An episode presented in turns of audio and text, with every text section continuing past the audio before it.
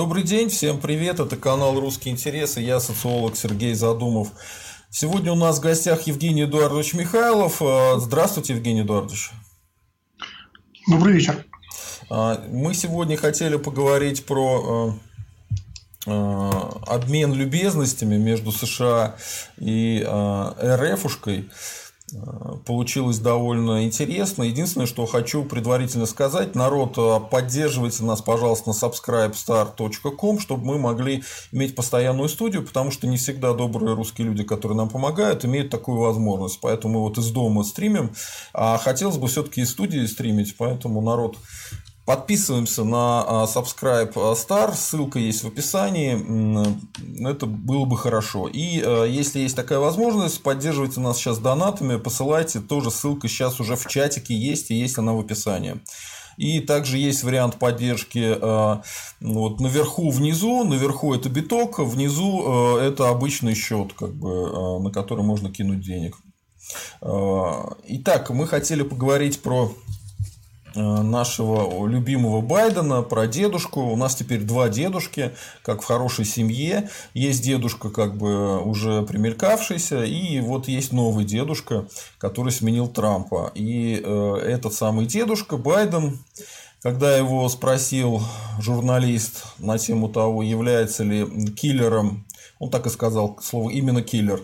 А, Путин, он подтвердил, что э, сказал сначала угу, потом подтвердил, что да, является. Из-за этого закрутилась э, большая история. Хотя на самом деле не до конца понятно почему, потому что ну, назвали убийцей, назвали, ну а что там, Немцов, Навальный, как бы никого это не удивляет. Но это, это нормально, потому что вот тот же Кадыровский полк, например, недавно оскорбился э, и просил, чтобы Путин как-то решил лично этот вопрос с новой газеты. Вот давайте все это обсудим и давайте начнем э, как раз все-таки с дедушки Байдена. Евгений Эдуардович, почему э, Байден на это пошел? Это связано с тем, что есть какая-то внутридемократическая повестка. А они буквально 4 года говорили при Трампе, что есть вмешательство русских в выборы. И на такие прямые вопросы нужно было подтвердить, чтобы все эту истерику как бы в прессе э, ну, сказать, что да, да, это все правильно. Либо это связано все-таки с новыми событиями, с Навальным э, и так далее. Вот ваша оценка какая? Моя оценка, как бы, ну, в целом это крайне негативное событие. Такие высказывания, чем они вызваны, ну, я не могу, так сказать, точно сказать. Насчет русского вмешательства в выборы, ну, это просто смешно. Там, э, значит, русские там никакие выборы, естественно, не вмешивались. Нашими руками там более серьезные люди могли вмешиваться, да, и, может быть, даже вмешивались. Но, как бы, русские могли быть только исполнителями. Потому что а какую там они игру играли, за кого? Значит, я, честно говоря, не уверен, что это было за Трампа. А, значит, какие-то там наши усилия. Ну, поэтому, э, учитывая, что там э, вообще эти выборы американские, они так особого доверия не вызывают, э, то довольно странно переводить отношения с в ядерной державой под довольно таким сомнительным предлогом в такой формат обмена оскорблень, оскорблениями. Это вообще не принято в дипломатии мировой. И такой как бы шаг Э, говоря еще не пользу Соединенных Штатов. Это раз. Что касается Навального, ну, Навальный, как известно, жив, не убит. И, значит, Немцов, я абсолютно уверен, что там Путин точно к этому не причастен. Ну, как я не могу, там, опять-таки, гарантировать, это мое мнение. У меня там, другая 90... информация как раз вот сейчас пришла, а, ну, не сегодня, а на прошлой неделе, что, ну, скажем так, прямого приказа не было, но э, дали понять человеку, что вот Немцов очень сильно надоел. Я еще раз повторю, там у меня есть аргументация, почему этого не, ну, не могло быть, по крайней мере, крайне маловероятно. Ну, там, пусть там 90-95%, что этого не было. Потому что если бы он там надоел, ну зачем убивать у Кремля? Это же глупость. Значит, это удар по Кремлю. Тем более убивать после того, как человек заявил в интервью, что хотит, желает убить Путин. Да? Ну, такая есть информация у него. Ну, это как бы, я не знаю, там, это кто так делает. Ну, тогда бы проще было просто убить там лично из пистолета и, так сказать, и все. Какие вопросы? Значит, э, при таких обстоятельствах э, ну, не убивают, э, так сказать, то есть там нити идут в другие места, мне так представляется. Ну, давайте Поэтому... я вам аналогию приведу. Извините, если перебил, если перебил, продолжите. Просто вот у меня есть аналогия одна на эту тему. Если хотите продолжить, продолжайте, но я ее приведу после того, как ну, закончите. Ну, смотрите, вот вы говорите, что если очевидно, кто это сделал, то нельзя такие вещи устраивать, правильно? Потому что получается, ты виноват. Э, ну, давайте возьмем аналогию. Был такой господин Рохлин, генерал, да? Он откровенно говорил, что хочет устроить переворот. Они постоянно собирались, э, то в бане, то еще где-то пили, их э, записывали. ФСБ об этом знало, э, об этом лично знал Ельцин. И в какой-то э, отнюдь не прекрасный день э, утром оказалось, что у него прострелена голова, рядом с домом лежат трое трупов неопознанных людей, а во всем виноватой объявили жену Рохлина. Ну вот как вам такой вариантик. А где, а где тут аналоги? Извините, я никакой аналоги ну, тут не вижу. Ну. Рохлина я лично знал, там, мы там были в хороших отношениях. Э, он действительно готовил там переворот. Ситуация была в тот момент. Это, по-моему, 98 год был. Значит, крайне напряженная. 98 не помню, когда ну, вот было. он самоубился с а? помощью жены, видите. Ну и а при чем тут аналоги? Он же не у Кремля самоубился. Ну, по крайней не, мере, не, все прям, знали, не, что кто это сделал. И а, если вспомнить, кто тогда был директором ФСБ. Все знали, кто это сделал. Там, там был и мотив конкретный. И это не, не было сделано около Кремля. И, в общем-то, Рохлин не говорил, что Кремль собирается его убить. Как бы, да? Значит, ничего этого не было, никакой аналогии нет. Политическое убийство бывает там, да, возможно, вот, там вот, кто-то к этому причастен. Аналогия Но политического убийства. Именно это я и хотел сказать, да. Ну, что, а они во всем мире эти политические убийства есть. Ну и что из этого? Причем тут и, Немцовка? И хотелось бы просто э, нашим зрителям убили напомнить... политически. Ну чего вы взяли, что это Путин э, дал приказ, как бы, или даже там намекнул? Я не я говорю, что... Вот, вот, стоп, одну минуту. Я не говорю, что он отдавал приказ. Я наоборот говорю, что точно знаю, что приказа прямого не было. Ну, намекнул, А вот разговоры на эту тему людей, шли очень интересно. долго. Вот. А по поводу Рохлина хочу напомнить зрителям, кто как, как раз тогда был директором ФСБ, когда убили Рохлина. Сами посмотрите, если. Причем тут это, я не говорю про Рохлина. Так. Мы говорим сейчас обсуждаем вот Немцова, вы назвали Немцова Навальный. Анамнез, я бы так сказал, анамнез. Значит, Рухлин реально готовил госпереворот, и это был крайне популярный человек среди военных. Ну, у Немцов тоже были... явно Послушайте, готовил переворот. Да. Он говорил, что хочет убрать Путина, обзывал его всячески, ругал. А говорил, что тот сумасшедший. Кто? Кто это говорил? Немцов? Немцов Кто говорил. Немцов? Ну, Немцов я тоже знал. У нас тоже были неплохие отношения с Немцовым, да? Значит, ну, Немцов, он э, не мог никакой переворот устроить.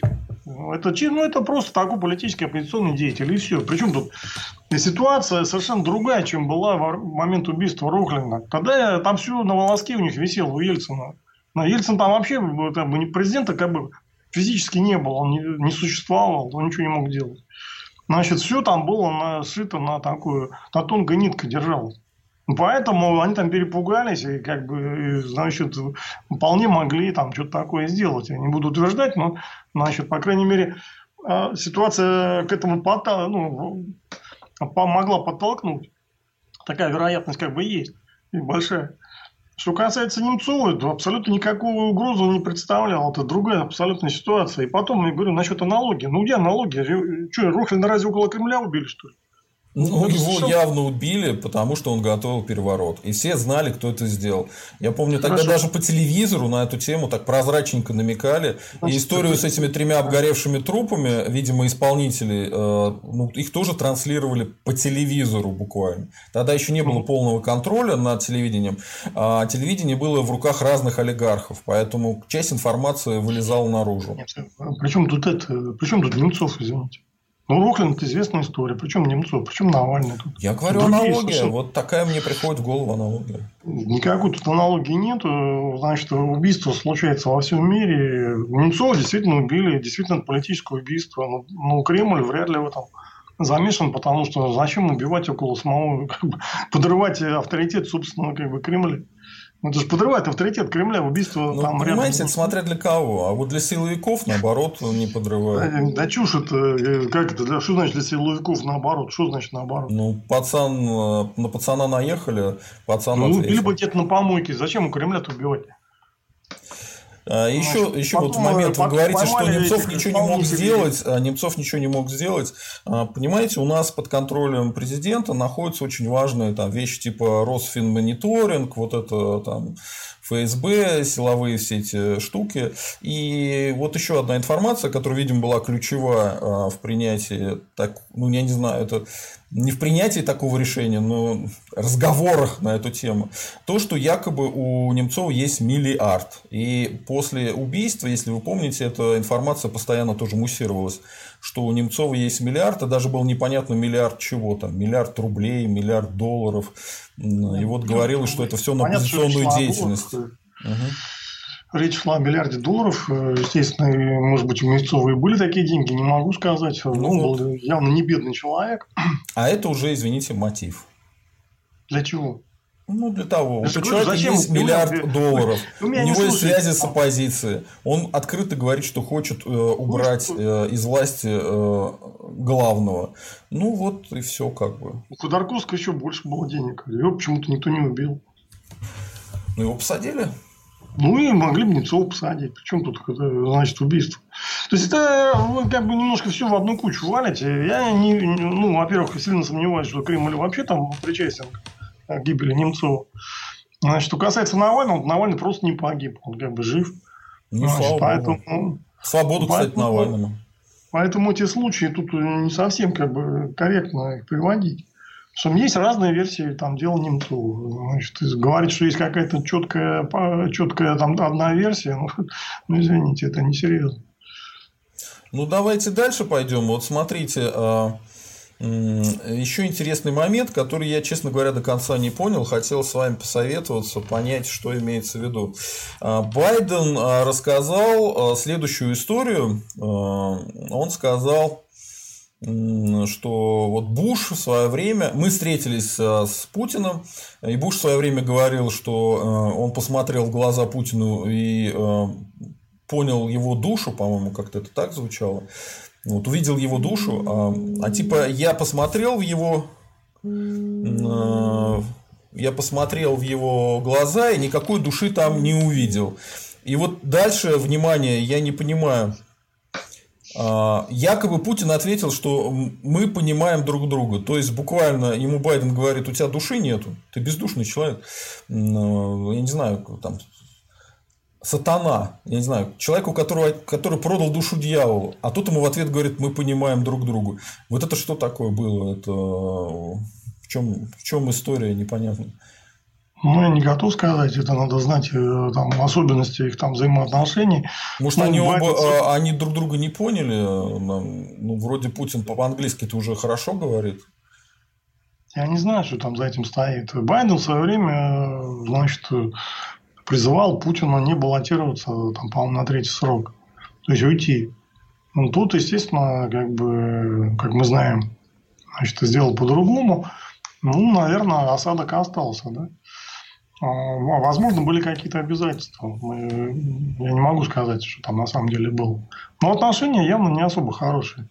Это то, что можно как бы понять из всей этой истории. Ну, дело не в это, не в отношениях, на самом деле, Байдена Путина. Это, на самом деле, дело десятое. А дело совершенно в другом. Дело в том, что оскорбили ведь не просто Путина, а оскорбили президента Российской Федерации. В дипломатии это как бы серьезное оскорбление. В принципе, казус были как бы, в старые времена, по крайней мере. Значит, ну, наше как бы, время гуманизма, значит, Я надеюсь, не этого помню не такого, чтобы кого-то обозвали убийцей, и после этого война началась. Мировой истории. Ну, ну, назовите, кого Напомните. позвали убийцей. Ну, Ну, Саддама Хусейна назвали убийцей. Дальше Саддам? Хусейна назвали, по-моему, убийцей. Вот этот Трамп назвал этого лидера КНДР. А лидер КНДР в ответ начал тоже обзываться всячески. Я, я, э, честно говоря, не помню, чтобы э, Трамп там обзывал э, лидера КНДР. Но КНДР это страна изгоя. э, Так мы Значит, теперь я- там же. Значит, поймите, как бы. Ну, не мы, РФ. Значит, это мы. Что мы здесь живем. Здесь сценарий разыгрывается столкновение США и Российской Федерации. Да? Обмена ядерными ударами. Это как бы в эту сторону идет дело. Поэтому ну, это серьезный вопрос. Конечно, мы надеемся, естественно, что до этого не дойдет, но ну, направление движения туда, да. Значит, зачем вам всему это надо? Это как бы очень плохо, если так этот сценарий будет дальше развиваться. А, а смысл всех этих э, движений именно в этом. А у меня другая аналогия. Помните, был Рейган, э, и он назвал э, СССР империей зла. Мне кажется, аналогия ближе сюда. Ну, единственное, что Рейган был республиканец, видимо, демократы тоже решили показать, что они с тестикулами мужскими. Вот. Но Рейган же после этого заявления ничего так прям ужасного не делал. Там э, были программы Звездных войн, по-моему, ракеты они какие-то размещали.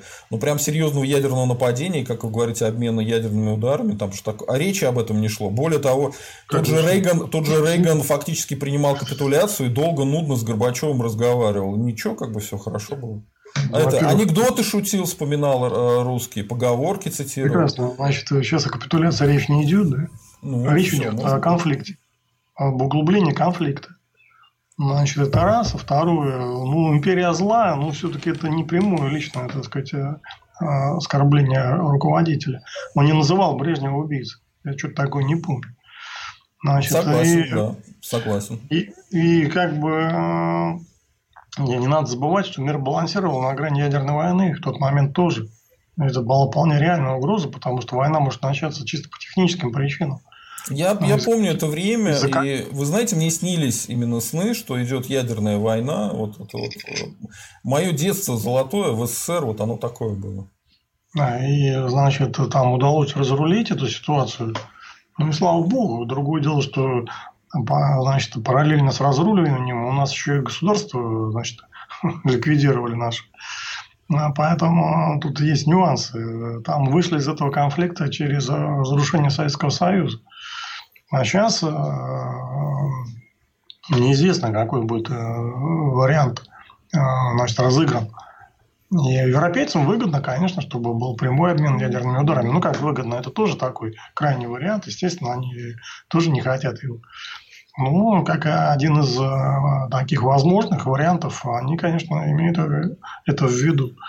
Нам, ну, нам-то он зачем этот вариант? Он нам абсолютно как бы не выгоден.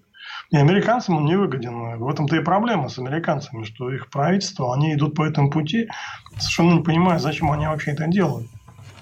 Все у них понятно, есть какая-то стратегия, но стратегия какая-то сомнительная, как бы, на мой взгляд. А вам не кажется, что это вы э, немножко усугубляете ситуацию, что не все так страшно? Потому что сразу после этой фразы э, фра... Э, Байден сказал следующее, что мы все равно будем сотрудничать, особенно есть области, в которых нам сотрудничать выгодно, это, например, в ядерном разоружении. Это в интересах всего мира. Но это разве не заявление, показывающее, что ну, Путин там убийца, окей, но ядерную войну мы не хотим устраивать, мы наоборот хотим уменьшить эту историю. Не, ну а зачем называть Путина убийцей? Объясните. Ну, что, улучшает наши вот отношения? Я, вот я, мы, мы сегодня здесь собрались, чтобы понять, что происходит. Я вам и говорю, что происходит ничего хорошего не происходит. Потому что это путь к ядерной войне. Как бы, да. Другое дело, что я же сказал, что это маловероятный сценарий. Э, конечно, скорее всего, его не будет, да. Но сам по себе этот шаг вот именно поэтому в этом направлении. Вот это плохо. Это не значит, что у нас завтра там будет война. Естественно, скорее всего, не, ее не будет. Слава богу, что ее не будет. Значит, естественно, у Соединенных Штатов нет никакого интереса по этому пути идти. Но они почему-то по нему идут. Да? Пусть там значит, один шаг вот этот конкретный, но сделали. Он, кстати, не один. Таких шагов довольно много. Они влезли в нашу сферу интересов, на ту же Украину. Это правда. Что они там на Украине забыли, извините. Это не их вообще страна. Пусть занимаются другими странами. Зачем в Россию лезть? Ну, хотите, я вам их логику объясню? Они считают, что они страна мировой гегемон, а зона их национальных интересов – это весь мир, и в их интересах разделить русских на украинцев, белорусов и великороссов и поддерживать эти независимые государства изо всех сил, потому что таким образом они ослабляют имперские амбиции э, русского народа. Нет, вот ну, это они, это, они это откровенно говорят, они это не скрывают. Это и есть дорога к ядерному конфликту. Да? То есть, а с кем они хотят вот так вот вести себя? Да? С русскими, извините, у русских там э, тоже там они как бы не совсем уж это никчемные люди, как бы кое-что есть. И на нашей территории тут еще не факт, что американцы сильнее как бы, в нашем этом постсоветском пространстве. Это просто Кремль так еще ведет себя достаточно пассивно. Так реально так американцам давно надо было по шапке дать за такие дела. И смотрите, почему, собственно говоря, а, Байден это сказал, и почему я не верю в то, что он именно к ядерной войне все ведет. Его ну, спрашивали может, конкретно, что, вы будете, ну, что вы будете делать, потому что, а, по-моему, журналист сказал, что не доказано вмешательство а, а, русских в выборные вот эти технологии, то есть конкретно сами выборы они не накручивали, не подкручивали, не залезали ни в какие компьютеры, этого не было, но и тут он три вещи сказал, что они поддерживали Трампа, они пытались э, очернить вас и слить на вас компромат, и они пытались разделить американское общество, divide э, society. Э, вот, вот три таких обвинения сказал. И именно после этого вот зашла речь про то, что там Путин киллер и так далее. Ну, понимаете, все это... То есть, он не, не с бухты-барахты все это произнес? Не, ну, американцам можно такие же претензии предъявить, они там поддерживают Навального. Конечно, там, есть, да. делают, как... есть такое, да. Значит, э, ну, я сильно сомневаюсь, что наши там что-то самостоятельно но, но... в Америке но это же обычная тема, вот это, что позволено Юпитеру, не позволено быку. В данном значит, случае РФ это бык. Значит, э, я говорю, первый пункт, я сомневаюсь, что наши вообще что-то серьезное делали, да? Второй пункт, если и делали, то а, скорее ну, там наши были инструментом. Потому что непонятно, а какие, какие цели они преследовали в Америке. Вот что, что, какая их цель была в Америке? Объясните мне. Что вот они хотели сделать? Наше понятие европейцев можно, чего не хотят. Ну, чего... э, якобы, якобы, и опять-таки это не мое мнение, это мнение аналитиков американских, они говорят, что э, якобы э, российскому правительству и Путину лично было удобнее с Трампом. Я вот не пойму, в чем удобно, потому что э, все правление Трампа, Путин с ним серьезно, серьезно не общался, они встречались там несколько раз, но это каждый раз цирк какой-то был. Ну, ну вот у них такое мнение откуда-то, да? Нет, ну значит, во-первых, типа, типа удобнее, типа им удобнее был Трамп, поэтому они вмешались на стороне Трампа и делали вот именно третьи вещи, то есть они очерняли Байдена, поднимали Трампа и делили американское общество. И занимался этим конкретно повар Путина, поэтому на него санкции прилетели вот на самого первого и сразу же. Вот тут как бы вот такая картина у них мира. Ну, может быть, а могут ли через повара Путина какие-нибудь там третьи силы как-то влиять поверх Путина? Это я вам не скажу, это я не знаю. И самое главное, об этом никто в Штатах не говорит. Я не слышал таких версий вообще. Все считают, что повару Путину дал приказ Путин, и все. Значит, не, может, он и дал приказ. А, значит, ну, в чьих интересах это все? Ну, во-первых, а, значит, э, чтобы участвовать в выборах, надо было понимать, что э, возможно последствия. Да? И стоит овчинка выделки. Во-вторых, надо было знать прогноз выборов, кто выиграет. Расклад сил, значит, наши просчитались, если наши поддерживали Трампа. Значит, наши аналитики просчитались. Получается так, да? Значит, э, то есть много тут вопросов. И вообще непонятно, чем Трамп лучше, чем Байден. Это тоже, так сказать, вопрос достаточно спорный. Вот-вот, я тоже об этом говорю. Ничего конкретного Поэтому, от Байдена не кажется, получил. Это европейская разводка. Американцев убедили, что там вот русские там что-то там мешают жить. Как бы вот надо с русскими разобраться, что это выгодно, что давайте мы э, там, вы поставите там американцев, поставите русских на место, это будет вам выгодно. Да? И вот они под это дело значит, выстраивают политику. Ну, придумывают там Пригожиных, еще там кого-то. Хотя те, те, может, действительно там как-то участвовали, но это э, с точки зрения России довольно странная как бы затея, да? Ну, как можно участвовать в Штатах в политической жизни на нашем уровне компетенции, да? Чтобы не попасть, не попасть в просак, это нереально. Причем они отдельно подчеркивают, э, вот администрация Байдена и ребята, аналитики, связанные с администрацией Байдена, что вот Китайцы тоже э, симпатизировали там больше не Байдену, но они решили, что для их интересов национальных слишком опасно вмешиваться в эти выборы, поэтому они как бы э, слюнки-то перестали распускать и ручки-то убрали. Вот. Поэтому с ними сейчас переговоры идут э, на Аляске, если вы не знаете, общаются, хотят решить вопрос о дальнейшем ну, сотрудничестве. Ну, поймите правильно, ну какие у России там реально, э, значит, компетенции по Соединенным Штатам? Вот у нас была там э, за, за значит, как бы спящая сеть, там, этой ЧАП, там, помните? Ну, там же поймали, ну, как бы их там всех, э, значит, разоблачили, эту сеть.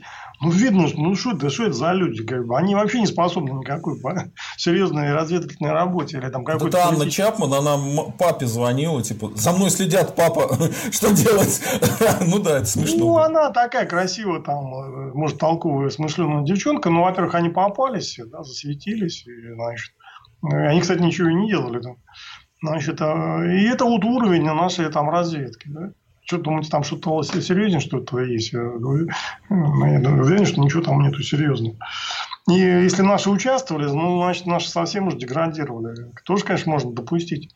Но, скорее всего, наши были инструментом и самостоятельно ничего там не делали. Если американцы этого не понимают, значит, они тоже плохо соображают, что они, что они сами делают. Давайте теперь обсудим реакцию э, на стороне РФ. Она прям замечательная. Выступил, э, по-моему, идеолог и лидер э, Единой России. Я не знаю, кто он там, главный в Единой России, как это называется должность. Турчак, господин. И сказал, что у Байдена деменция. Ну, так, если коротко подвести итог того, что он сказал, это именно так звучит, что у него деменция. Э, уровень, уровень, честно говоря, был задан изначально не самый высокий, но, по-моему, это пробил, пробил господин Турчак, это самое дно. Э, вот как вы оцениваете такие заявления? Ну, что типа старческое Андрей... слабоумие у дедушки, не надо его слушать. Значит, Андрей, я знаю, ему не хватает политического опыта. Он, может быть, старается и там достиг определенных успехов, ну, конечно, такого серьезного политического опыта не хватает. Конечно, так нельзя высказываться в отношении президента Соединенных Штатов, чтобы он там не наговорил. да? Ну, понятно его эмоция, что он хотел защитить, а ну, Путин, э, значит, его давно знает с детства, там он вырос у него на коленях, как говорится.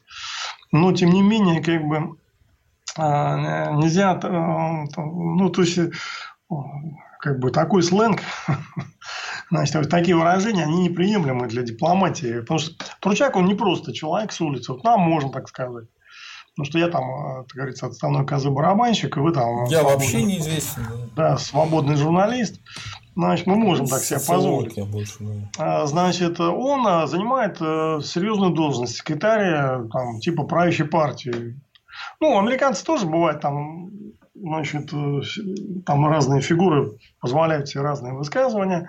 Ну, поэтому они и слывут в мире такими недостаточно, как бы, недостаточно серьезными в плане дипломатии. Ну, в этом отношении. То есть, они как-то так это ведут себя, там, знаете, как слон посудной лавки.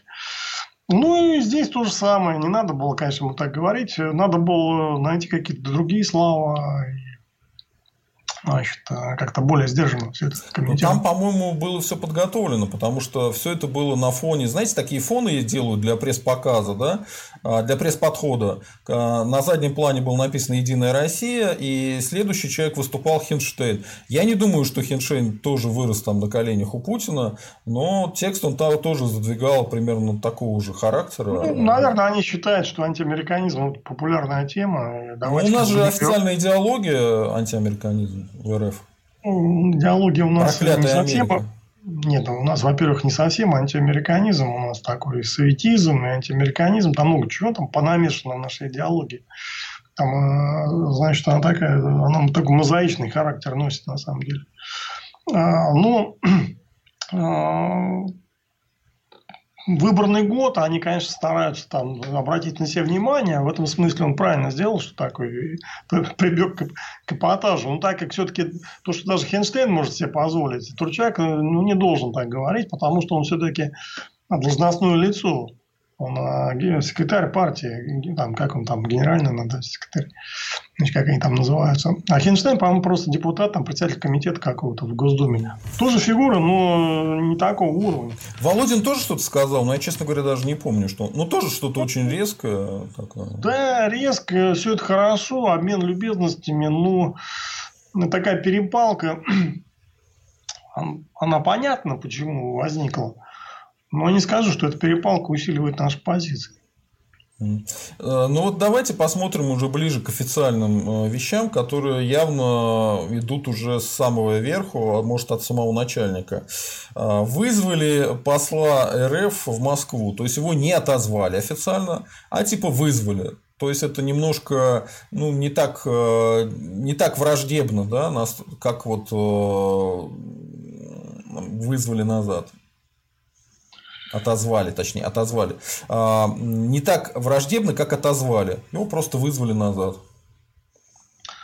Ну, на самом деле, сильный ход был бы какой-то такой, как бы асимметричный ответ. Ну, например, признание там Донбасса. Да? Тем более, а, там э, обострилась обстановка, признание вот войск туда, оно как бы значит, э, разрядило бы там обстановку, на самом деле.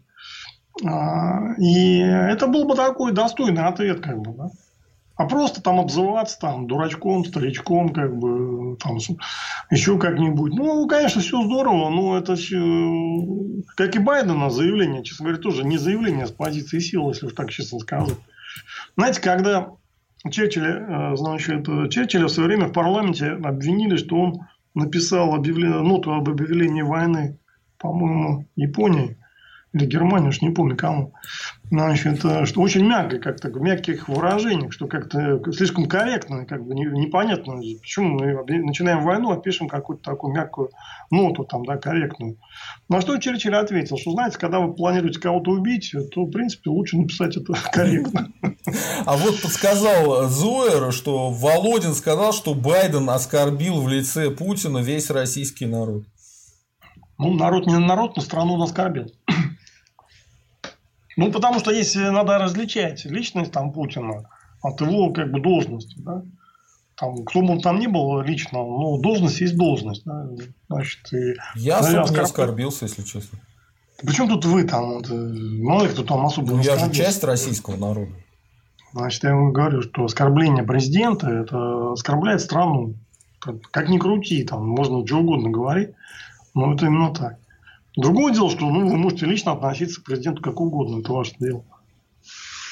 Ну, давайте про него поговорим. Сам президент на эту тему отвечал.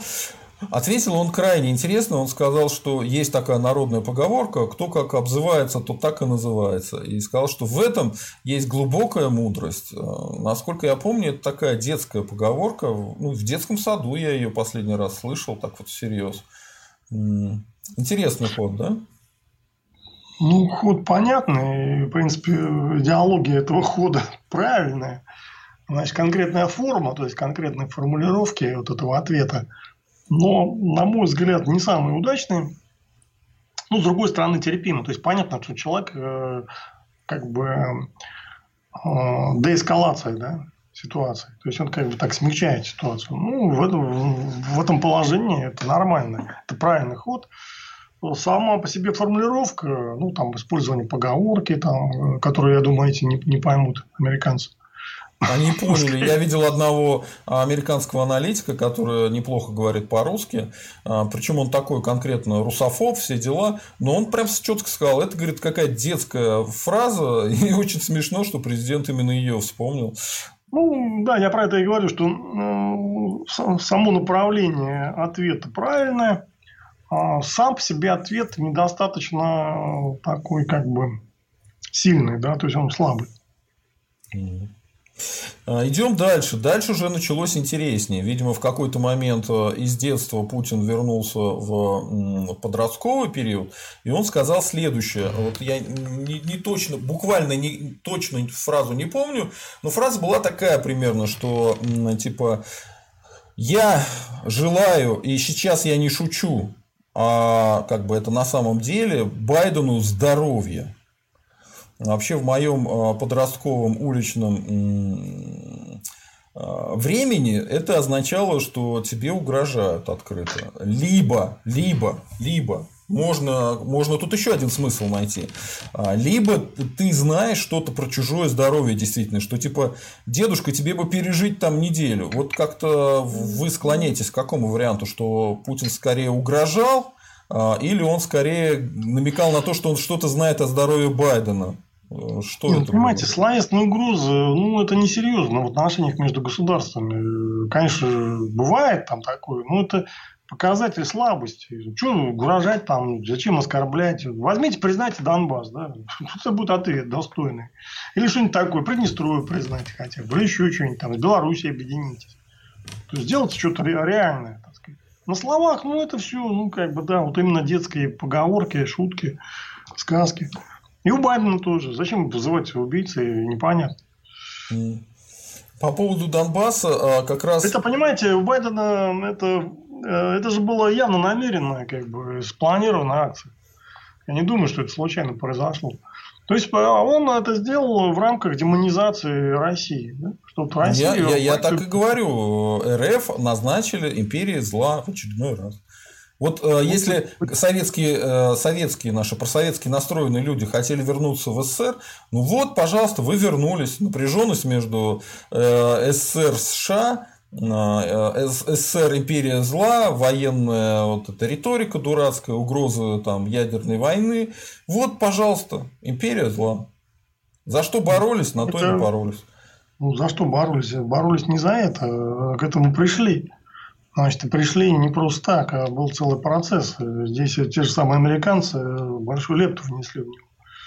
Значит, хотя моя позиция известна, я всегда был против антиамериканизма но то, хочешь не хочешь, надо признать, что американцы свою, свою часть пути значит, в этом конфликте прошли. Прошли, так сказать, даже с перебором. Как бы.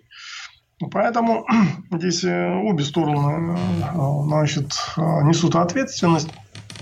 И ничего в этом хорошего нет. С этого понять, что ничего хорошего в этой перепалке нет. Потому что это путь к ядерному конфликту. Да, действительно, он там только-только где-то там чуть-чуть виднеется на горизонте, и, скорее всего, его не будет. Но, извините, а зачем нам даже, там, не знаю, на 0,1% увеличивать возможность такого конфликта? С какой стати? Зачем? Это риск огромный. Тем более, что мы от этого имеем? Мы ничего не имеем. Если бы, ну, скажут, мы взяли Крым, там, да, чем-то рисковали. Ну, это как бы, да, там, понятно ради чего. А просто так, там, значит, непонятно зачем там, участвовать в каких-то выборах там, в Соединенных Штатах, проиграть их еще. Ну, если правда, да? Предположим, наши действительно там что-то делают. Ну, конечно, проиграли. Ну и что, теперь мимо, плохие отношения.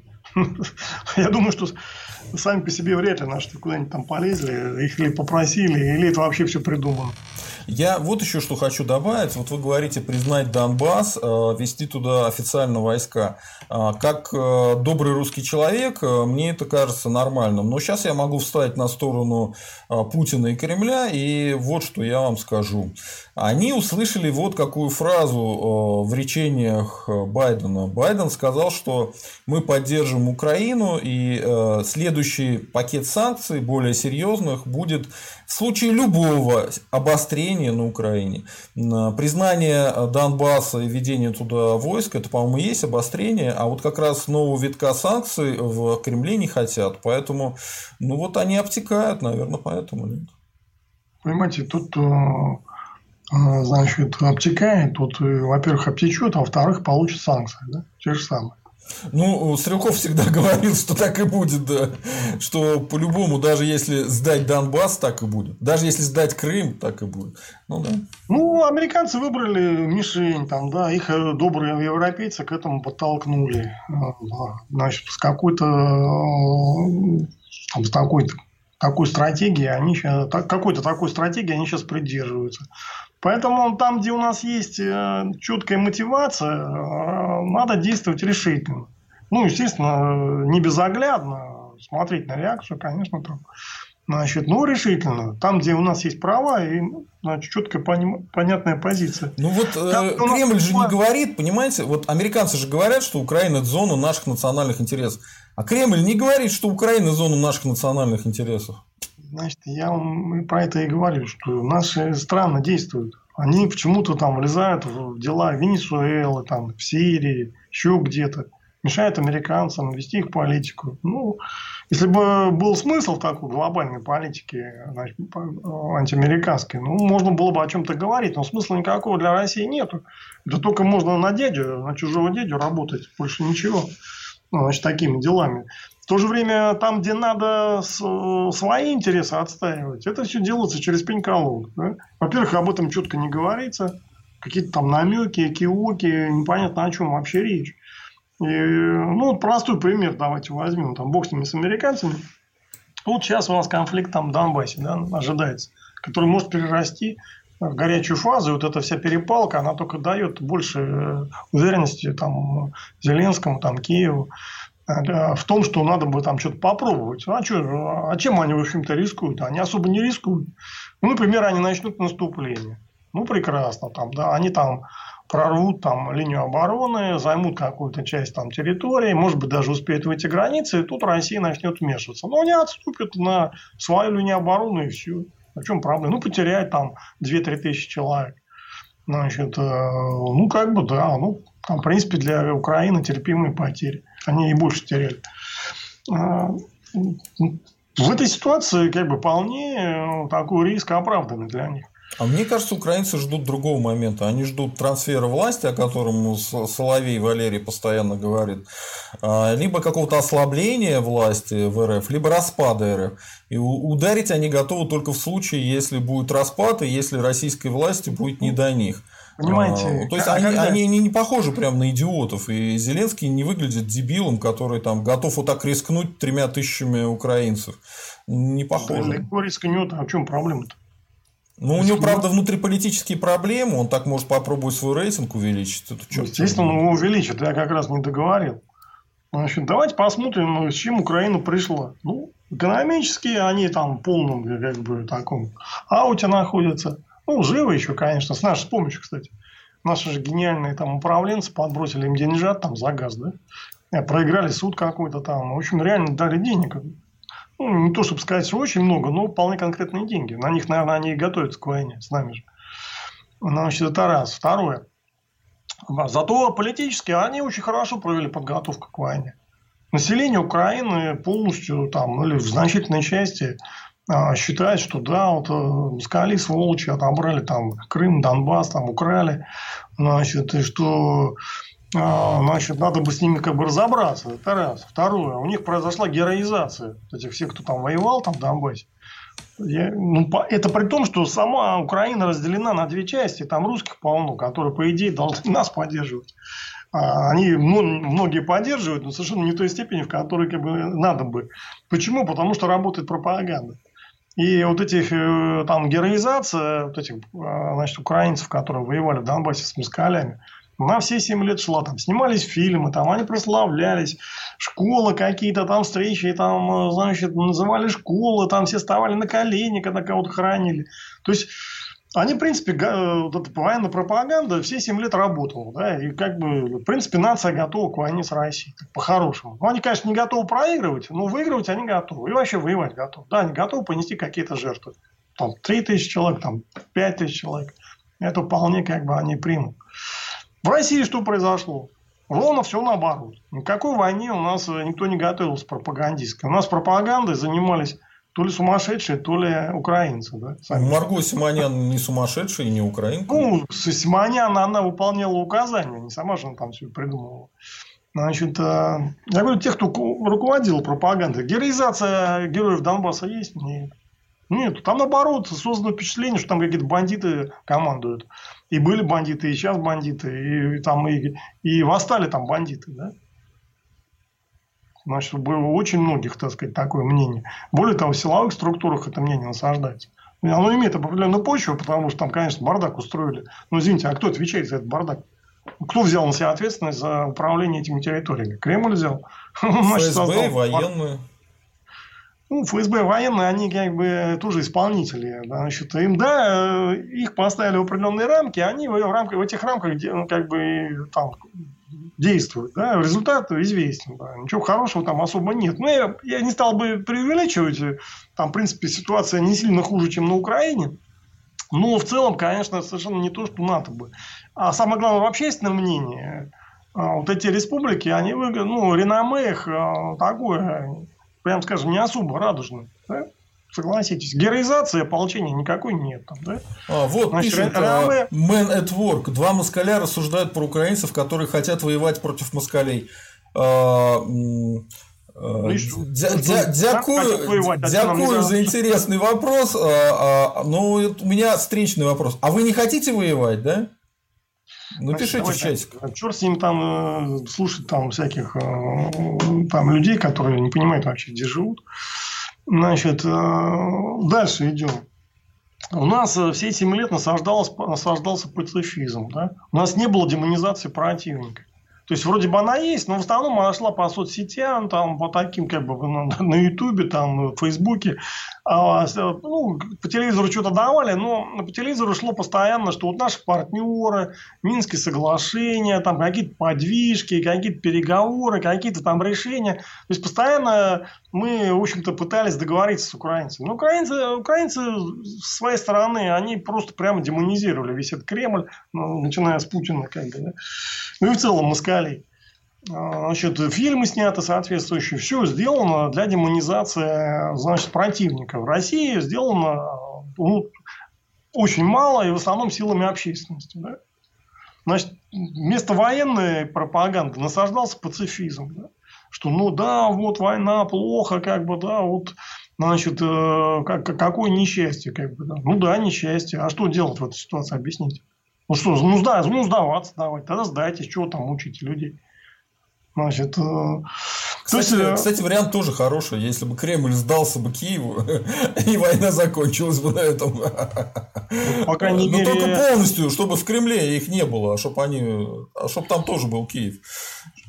А это все, это, ну, понимаете, мы не о том говорим. Просвирник не надо все зацикливаться на, на Кремле. Значит, э, я, политика и в пропаганде была крайне провальна. Сейчас мы подошли к конфликту ну, гораздо слабее, чем украинцы. Подошли в пропагандистском плане. Согласен, с этим даже спорить нечего. Не, ну как, ну, как, надо объяснить это, люди же забывают. Нет, у них наоборот, понимаете, картина у украинцев наоборот, что якобы а, мы хотим какую-то дикую войну устроить, всех там перебить, а, а реально у нас вообще к украинцам нету никаких отрицательных чувств. Мы считаем их такими же, как и мы, русскими.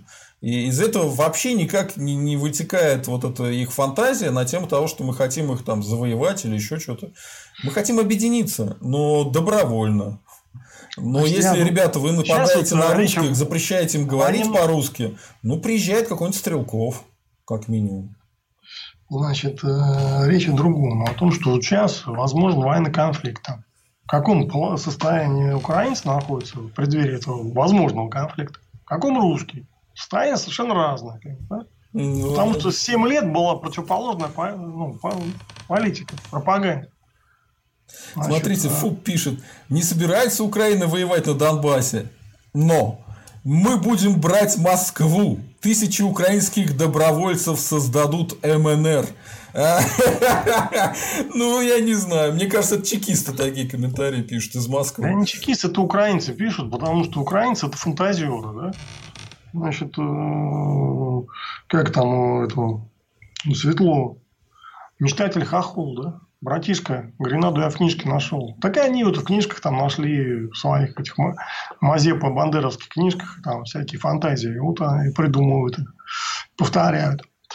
Значит, они мечтатели, в принципе, неплохой народ, но испорченный вот этой пропагандой антимоскальской. Слушайте, ну давайте я им прям быстро отвечу. Э, э, дякую за пропонование, но проблема в том, что украинцев сколько? 40 миллионов, да, в лучшем случае, а в, в России 146 миллионов. При таком же раскладе между Арменией и Азербайджаном только что прошла война. Ну, вы хотите быть как Армения? Ну, вперед. Вперед. Значит, опять-таки, тут могут быть варианты.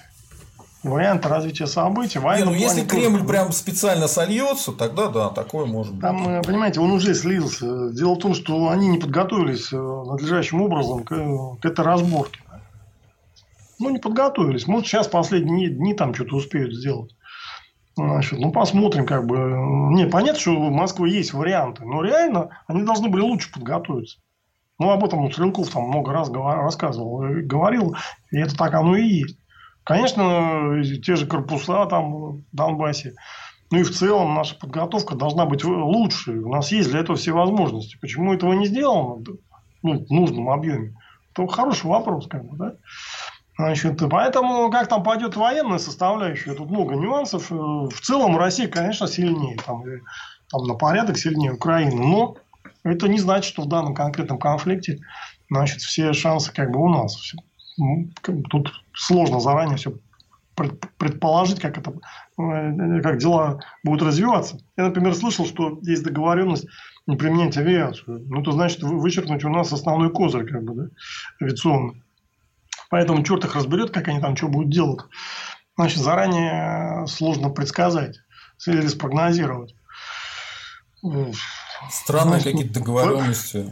Типа, ну, а помните, типа у нас будет самый честный боксерский бой, только давай ты себе руки завяжешь, э, вот, и глаза завяжешь. И тогда будет честный боксерский Такие разговоры бой. ходят, возможно, таких и нет договоренностей. Mm-hmm. Ну, вот разговоры такие ходят. В Чечне были такие бесполетные зоны, там были моратории на применение авиации. Ну, там из-за жилых кварталов, в которых бои. Ну, а что, на Донбассе нет жилых кварталов? Ну, логично, да. Слушайте, давайте вернемся к нашему любимому начальнику. А, Путин а, вызвал Байдена на дебаты в прямом эфире. Причем он интересно как сформулировал, типа пусть будет в прямом эфире и без задержек. А, тут меня два момента смущают. Во-первых, что значит без задержек? Кто, они должны приехать и в одной студии выступать, потому что если это будет по интернету, то задержка обязательно будет. Ну, между ними же будет разница временная, да, а, если они в разных временных зонах. Это первое. А второе, я не очень понял, какие могут быть дебаты. Э, Трамп и Байден были на дебатах, и многие эксперты говорили, что победил Байден. Мне показалось, что победил Трамп, но это мое личное мнение. Я все дебаты не смотрел. Может быть, я что-то упустил. То есть э, у Байдена это такой острый чувачок, то он умеет дебатировать, он умеет ругаться, умеет опускать э, соперника, а у Путина нет опыта дебатов вообще. Зачем он на это идет? Это что за что за история? Или он под дебатами имеет в виду что-то другое? Что это? Что, может быть, он имел в виду, что просто они будут разговаривать в прямом эфире в следующий раз? Что типа все знали, о чем они говорят, чтобы никто потом не придумывал, кто что говорит. Что, можете мне объяснить, что это такое? Это какая-то само, самоподставка какая-то. Причем тут уже ни на кого не, не сольешь. Это говорил лично Путин сам своими губами. Какой тут самоподставки нету. Я не знаю, что там имелось в виду технически. Значит, э, ну, предположим, будет, э, предположим, будут реальные политические дебаты. Так это значит что? Что Байден считает Путина как бы достойным вот такого прямого разговора публичного. Это поднимает. Байден сразу сказал, что его это не интересует. Я знаю, что его не интересует. Я говорю, предположим, он согласится. Ну, это здорово приподнимает авторитет Путина, даже если он их проиграет. А, то есть, это обратная ситуация. Путин не соглашается на дебаты внутри РФ, потому что, а кто мне в уровень? Вы все мелкие люди. А типа, если Байден с ним будет дебатировать, это поднимает Путина до уровня Байдена. То есть, такая логика, что ли? Крайне интересно. Я вам еще раз говорю, что если Байден вдруг согласится, это повышает акции Путина. Как ни крути. Полностью проиграть он не может. Путин достаточно опытная политика.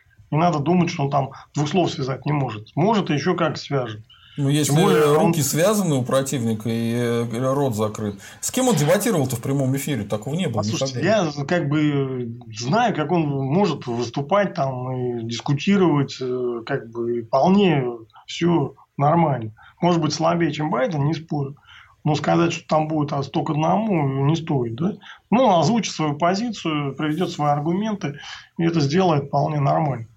Это два. Но само по себе, само собой, Байден ни на какие дебаты не пойдет. И выигрыш, в принципе, здесь предопределен э, хотя бы тем, что Байден просто не пойдет на них. Ну, и на что наши будут говорить, ну, мы же предлагали обсудить как бы в открытом эфире. А что же вы там? Вы не пошли, как бы. Кто виноват? Значит. То есть, э, на самом деле, это беспроигрышный ход. Э, ну, американцы много не проиграют, они скажут, да как бы, что мы с вами будем разговаривать, не будем. Но для наших это дает определенную как бы позицию, да, что мы-то предлагали, мы-то за, разговор, за переговоры. Значит, а вот видите, с нами не хотят разговаривать, да? Я даже могу процитировать конкретно, что Путин сказал, чтобы мне э, не предъявляли ничего. Цитата. «Чтобы нам не пикироваться заочно, мы должны продолжать отношения. Я сейчас подумал вот о чем. В прошлый раз инициатива телефонного разговора исходила от президента Байдена. Я хочу предложить президенту Байдену продолжать наши дискуссии, но при условии, что мы это сделаем фактически в прямом эфире, онлайн, но без всяких задержек, а прямо в открытой прямой дискуссии. Мне представляется, что это было бы интересно и для народа России, для народа США и для многих других стран, сказал Путин на пресс-подходе. Ну, Цитата закончена. Ну, здесь по очкам он немного отыграл, Путин, да? Значит, в этом смысл, я думаю, дебатов никаких не будет, скорее всего. Ну, переговоры, может быть, будут когда-нибудь. Дай бог. Он еще, знаете, что сказал? Он сказал, что типа «А, у вас негров линчуют. Э, он сказал, что э, есть проблемы расизма в США, и иначе бы не появилось такое движение, как БЛМ. И знаете, что самое смешное? Что Псаки выступила и сказала, что да, у нас есть такие проблемы. Ну, вот, Псаки честно. Надо учиться нашим. Как бы, Будь ну... как Псаки, да? Хорошо. Вот в тайгу он уезжает скоро. Вот так. Это зря. В тайге комары. Могут быть. Ну, смотрите, что еще американцы говорят. Помните, был такой э, посол э, Макфол э, в России американский.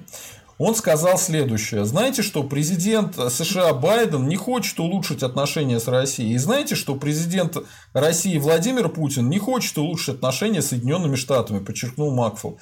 Я не думаю, что в Кремле или Белом доме хотят перезагрузки отношений или ищут способ их нормализовать. Эта эпоха подошла к концу. То есть ну, может... итог всей этой беседы и пикировки в том, что у нас новая холодная война, то есть мы можем прям в заголовок поставить начало новой холодной войны? Ну, не то чтобы начало. А, ну, в общем-то, это очередной шаг по пути к этой холодной войне с перспективой перерастания когда-то в горячую. Не надо отбрасывать эту перспективу, надо ее всегда видеть и всегда стараться дистанцироваться от такого развития событий. То есть, как-то так а, не идти туда, куда загоняют. Это не значит, что она будет, эта война, я же говорю еще раз. Она мало реальна, но даже небольшой шаг в эту сторону – это крайне неприятное событие. Народ, у нас всего 45 лайков. Пожалуйста, поставьте прямо сейчас хотя бы лайк и подпишитесь на наш канал. Это минимально, что вы можете сделать для развития канала. А еще можно стать спонсорами или а, вот на Subscribe Star подписаться. А, ну вот сейчас поставьте прямо сейчас лайк, чтобы повыше мы были в выдаче. А, идем дальше. Смотрите. В связи с этой всей историей и с, фактически с новой холодной войной, и когда я проводил аналогию с Рейганом тогда тоже началось очень сильное обострение. То есть до, до Рейгана была разрядка во времена Картера, да, она плохо закончилась. Э, ну вот Рейган устроил напряжение между и холодную войну. Э, ну вот Байден, скорее всего, в ту же сторону двигает. Ну, по крайней мере, такое есть ощущение. И вот Макфол подтверждает это мое ощущение. Но смотрите, они говорили о санкциях. И вылезает вот какой вопрос. И я хочу его с вами обсудить и понять, э, вот санкции будут серьезные или нет.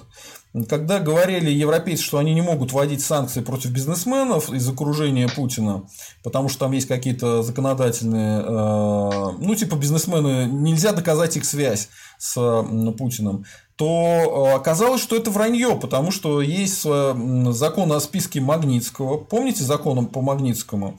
И он позволял туда вводить. Я посмотрел, там большая часть списков э, точно так же состояла из силовиков, судей, прокуроров. Но, но туда начали постепенно подключать и там сына прокурора Чайки, который был бизнесменом, а не никаким не силовиком. То есть теоретически туда могут ввести конкретно бизнесменов уже уровня там друзей Путина, да, олигархов каких-то. И может быть, э, что э, это очень сильный удар, который может действительно расколоть элиту э, путинскую. И не очень понятно, будут ли американцы этим заниматься или нет. Как я услышал, они, ну, по крайней мере, Байден говорит, что как раз за Украину они нечто подобное могут ввести.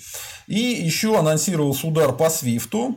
Возможно, но это уже чисто моя оценка, удар по Газпрому, по Роснефти и по Сургутнефтегазу. Но, опять же, повторяю, пока для меня все это крайне сомнительно. Я, честно говоря, не уверен, что это будет так. А вы как думаете, э, такие серьезные... Вот эти бы санкции, они были действительно серьезные, они бы ударили конкретно по Путину и его окружению не могли бы привести к каким-то там результатам. А, пока до конца непонятно каким, потому что бог его знает, может быть, Путин уже готов стоять до последнего. Но в целом его окружение вряд ли на это согласно. Ну вот ваша оценка какая? Ну, поймите, эти санкции, это санкции не против там только конкретно по Путину. Это санкции по значит, таким бизнесам, которые а, ну, полностью, абсолютно интегрированы в европейскую экономику. То есть, и там все переплетено, это одно, в не меньшей степени будет удар по европейским интересам, чем удар по российским интересам, или там конкретно путинским. Значит, кто там и как э, ведет бизнес Газпрома, Роснефти, там, Сургутнефтегаза, ну, я думаю, там не будет большим секретом сказать, что эти бизнесы жестко завязаны на европейцев. И э, они тоже имеют от них выгоду, там, так или иначе. Поэтому так, удар санкции-то американские, я именно про американскую реакцию. То, что европейцы ничего не будут ну, вводить, я уже понял. они хотят с европейцами э, воевать как бы экономически. Ну да, могут пойти на эти санкции. Но Европа тоже там не лыком шита. И вообще Байден э, ну, как бы он пришел с лозунгом улучшения отношений с Европой и начинать экономическую войну так, такого типа, ну, тоже ему не с руки. Ну, посмотрим, как это все будет, э, значит, происходить. Он, помните, там историю с Дерипаской, там каким-то, каким-то э, значит, образом раз, э, отрегулировали этот вопрос. То есть, американцы наехали, англичане, в общем-то, так отрегулировали. Но это был наезд не Кстати, только на Лорд, который придумал этот план, он хорошие деньги получил за это. Я не знаю, кто там что получил. Ты знаешь, Лорд Бейкер. Лорд Бейкер. Значит, э, Бейкер, я думаю, этот лорд получал деньги и до наезда, да. и время наезда. А за это он получил премиальные. И после наезда будет получать, как бы, да? В этом-то да. и смысл. Весь, все эти бизнесы, они интегрированы в европейскую экономику. Поэтому удар по ним, это удар по Европе, прежде всего. Надо это Байдену сейчас, неизвестно. Ну, там э, понятно, что речь идет о определенной степени, как бы, понятно, что значит, э, там как-то можно все это регулировать, и значит, какие-то договоренности достигать с европейцами по этому поводу. А, ну, это все не так просто. И в целом разрушать мировую экономику тоже довольно сложно, так разобраться. Потому что неизвестно, каким боком это вылезет самим Соединенным Штатам. Э, экономики мировой, э, значит, все взаимосвязано. Тут можно самим себе больше навредить. Поэтому они ограничиваются такими точечными санкциями, которые мало чего, в общем-то, дают. Ну, да, которые, по крайней мере, там как-то обозначают их политику, их линию. До сегодняшнего дня примерно было так. Ну, вот они Северный поток там более активно там душили, как бы, да. Ну, и то до конца еще пока не задушили.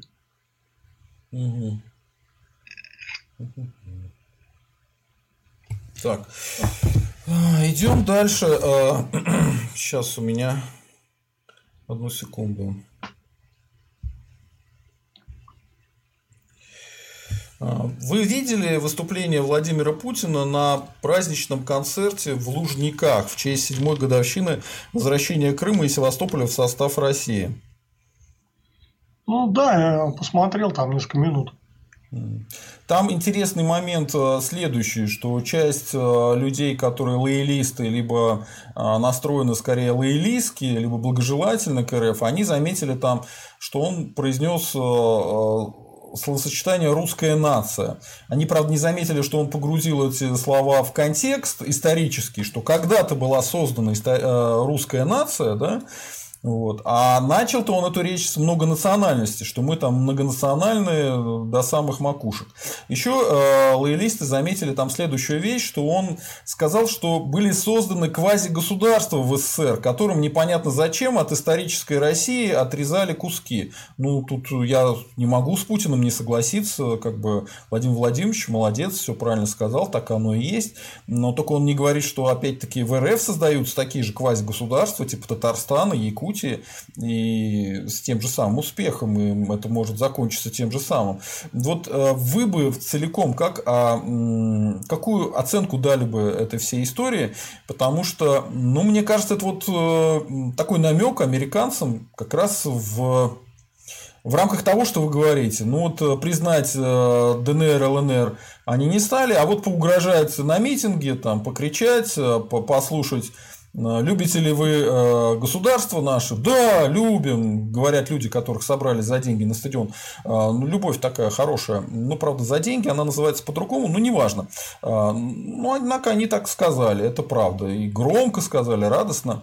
Поэтому у меня к вам вопрос. Это это что такое было? Это было все-таки действительно э, Путин э, вот это возвращение Крыма считает своим достижением и действительно этому всему радуется, или это была угроза американцам в рамках как раз вот этой полемики с Байденом по поводу киллера? Ну, здесь скорее немножко другое. Значит, во-первых, конечно, он считает это своим достижением. Ну, кстати, хорошая тема насчет достижений. Он считает, что это праздник, что да, это достижение. Ну, это действительно ну, хорошая тема. Это вы так считаете, а далеко не все так считают. Ну, например, Навальный так не считает, да? Он считает, что это там такое вот плохое действие. Это не праздник, да, это вот такой вот э, подарок в кавычках, там, да. Значит, э, очень многие наши э, там политики тоже считают, что это такое как бы, ну, если не злодейство, то как бы уж явно праздновать нечего, да. Поэтому это серьезная тема, и э, она как бы требует обсуждения и прояснения. Что, ну, например, там какой-нибудь Соловей выступает и говорит, ну, вот а там, значит, Путин сделал то, Путин сделал это. И у нас простой вопрос задать. Вы считаете присоединение Крыма праздником или нет? Пусть четко скажет. Значит, или кто-то еще там, да, тогда будет понятна позиция. А то люди, как бы, они вот эту позицию скрывают четкую свою. Понимаете, не совсем ясно, кто они такие. Вот они там что-то говорят, а, ну, их надо как бы раз так. А ты как вот за присоединение Крыма? Считаешь, что это праздник? Да, тогда наш, значит. Понятный человек. А если ты против, ну, тоже понятно, как бы, да? С какой позиции ты там критикуешь того же Путина. Поэтому это момент важный. Второй момент. Ну, американцам, конечно, тоже это был месяц. Ну, больше, мне кажется, месяц это был по советским элитам. А, прежде всего украинцам, потому что действительно на Донбассе сложилась, э, э, ну, прям скажем, опасная ситуация. Ведь поймите, они не могут ждать э, там год, два, три. Они сосредоточили войска. Да? Сосредоточили войска, подготовили население. Значит, они не могут в таком состоянии ждать долго. Ждать там, пока Путин там уйдет или еще что-то произойдет. Сколько они будут ждать? Год, два? Ну, они развернули там вооруженную как бы силу достаточно мощную. И они должны будут или их использовать, или отступить, как бы, да, там, ну, ослабить напряжение. Ну, они могут сделать и то, и другое, это, как, как говорится, повезет. Но само сосредоч... Э, сама такая как бы концентрация сил, она не может быть долго... Ну, слишком длительной. Это все-таки такая ситуация краткосрочная. Во-первых, это дорого. Во-вторых, возникает вопрос, а зачем мы сконцентрировали? Для чего? Вот, ну, они вот там, ну, месяц постоят, ну, там, три месяца, ну, полгода. Ну, если год будут стоять, смысл в чем стояние там этих сил? Значит, это все стоит денег, и все это стоит напряжения, как бы, да, тех же самых войск.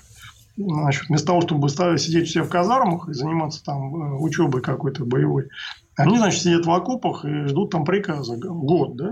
Ну, не самое такое интересное, интересное занятие. Поэтому тут есть вопрос э, временной фактор. Там, да, они должны или действовать сейчас, вот весной, или тогда они должны будут немножко ослабить напряжение и ждать уже, так сказать, развития событий внутри России. Ну, а это использовать как фактор там, в переговорном процессе, вот эту концентрацию войск. То есть они как бы должны вести сейчас переговоры и использовать концентрацию как какой-то там вот козырь там, да, на переговорах.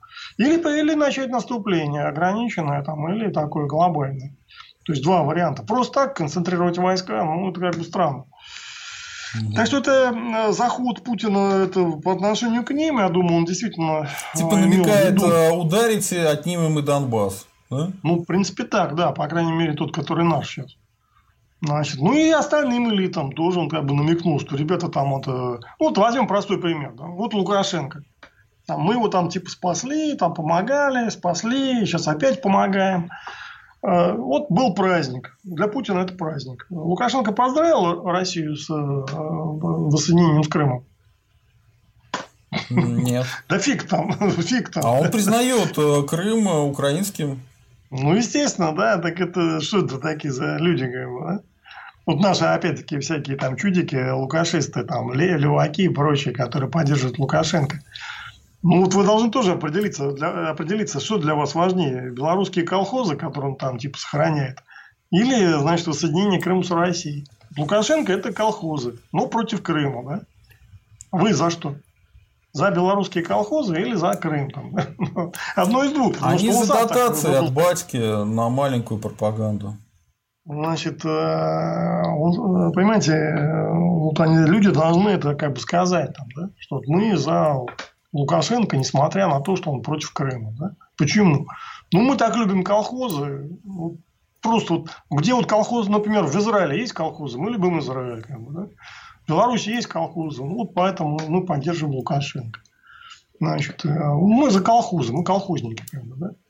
Мы против Крыма, потому что, ну как, мы не против Крыма, но мы считаем, что это менее важно, чем вот колхозы сохранить в Беларуси. Людей надо ставить перед э, необходимостью прояснить свои позиции. Они же постоянно все запутывают. Да?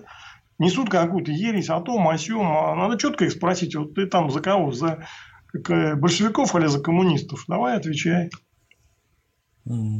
Алексеевич Василий прислал нам 50 рублей. Спасибо, Василий. И э, спрашивает, а вы чего, уже пятница, что ли? Да, Василий, уже пятница. Поэтому присылайте нам еще донаты. А, мы в эфире уже больше часа, а, и скоро это все может закончиться. Поэтому быстрее присылайте свои вопросы, которые вас интересуют, донатами. А мы пойдем дальше по нашей линии. Не забываем подписываться на канал и ставить лайки а, и писать комментарии. Какие-нибудь самые интересные комментарии из чатика я, может быть, даже и прочитаю, если вы будете хорошо себя вести. Теперь смотрите.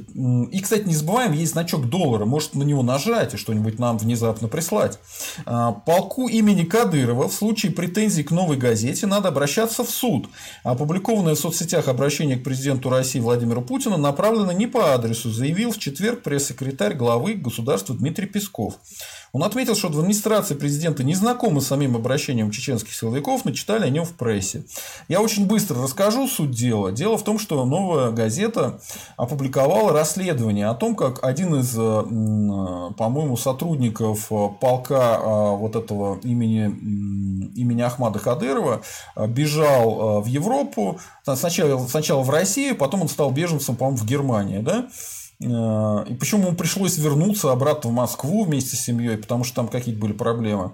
Но он рассказал о казнях, э, которые были проведены вот как раз полком этого Кадырова. И утверждалось там, я не знаю, как было на самом деле, я говорю, как утверждалось в «Новой газете», что якобы часть боевиков были настоящие, а остальных похватали, потому что а, при пытках люди называют там всех подряд. А есть некоторые люди, которые вообще к этому не имели отношения, они просто знакомых, а, знакомых своих называли. И их там прямо реально казнили, убивали, сначала расстреливали, потом душили канатом. В ответ на это а, вот этот самый полк Кадырова сделал ролик, где они, значит, полной боевой выкладки стоят, и там несколько командиров говорят, что вот нас пытаются очернить, э, новая газета про нас всякие гадости пишет, пользуются информацией от э, человека, который пытается полететь, получить политическое убежище, и в конце очень, а, типа, лично президента э, России Владимира Путина просим прекратить этот беспредел, а дальше очень интересная фраза, что типа уже встречаются такие утверждения, что кто-то из нас должен взять ответственность за то, что прекратить этот беспредел. То есть здесь можно э, двояко, двояко это оценить. В самой новой газете думают, что ему угрожают, что типа кто-нибудь их там журналисты грохнет, а потом скажет, что это только я сделал. А сами чеченцы, наверное, здесь могут вложить другой смысл, что типа от нас требуют, чтобы кто-то из нас за эти якобы несуществующие преступления взял бы ответственность. Да? Но такой вариант же тоже может быть ну, чисто юридически быть понятен. Вот как вы охарактеризуете всю эту историю? Историю, что вот э, наезд э, именно на такой регион, как Чечня, со стороны новой газеты. Поговаривают, что за этим наездом э, стоит ФСБ. Вот. Попытка эм, Кадырова вот таким образом через видео воздействовать на Путина и ответ Пескова, который отфутболивает, собственно говоря, Кадырова. Там сложная ситуация. Эта ситуация действительно сложная, и я прошу всех очень аккуратно выражаться и не писать ничего такого, чтобы нам потом было плохо.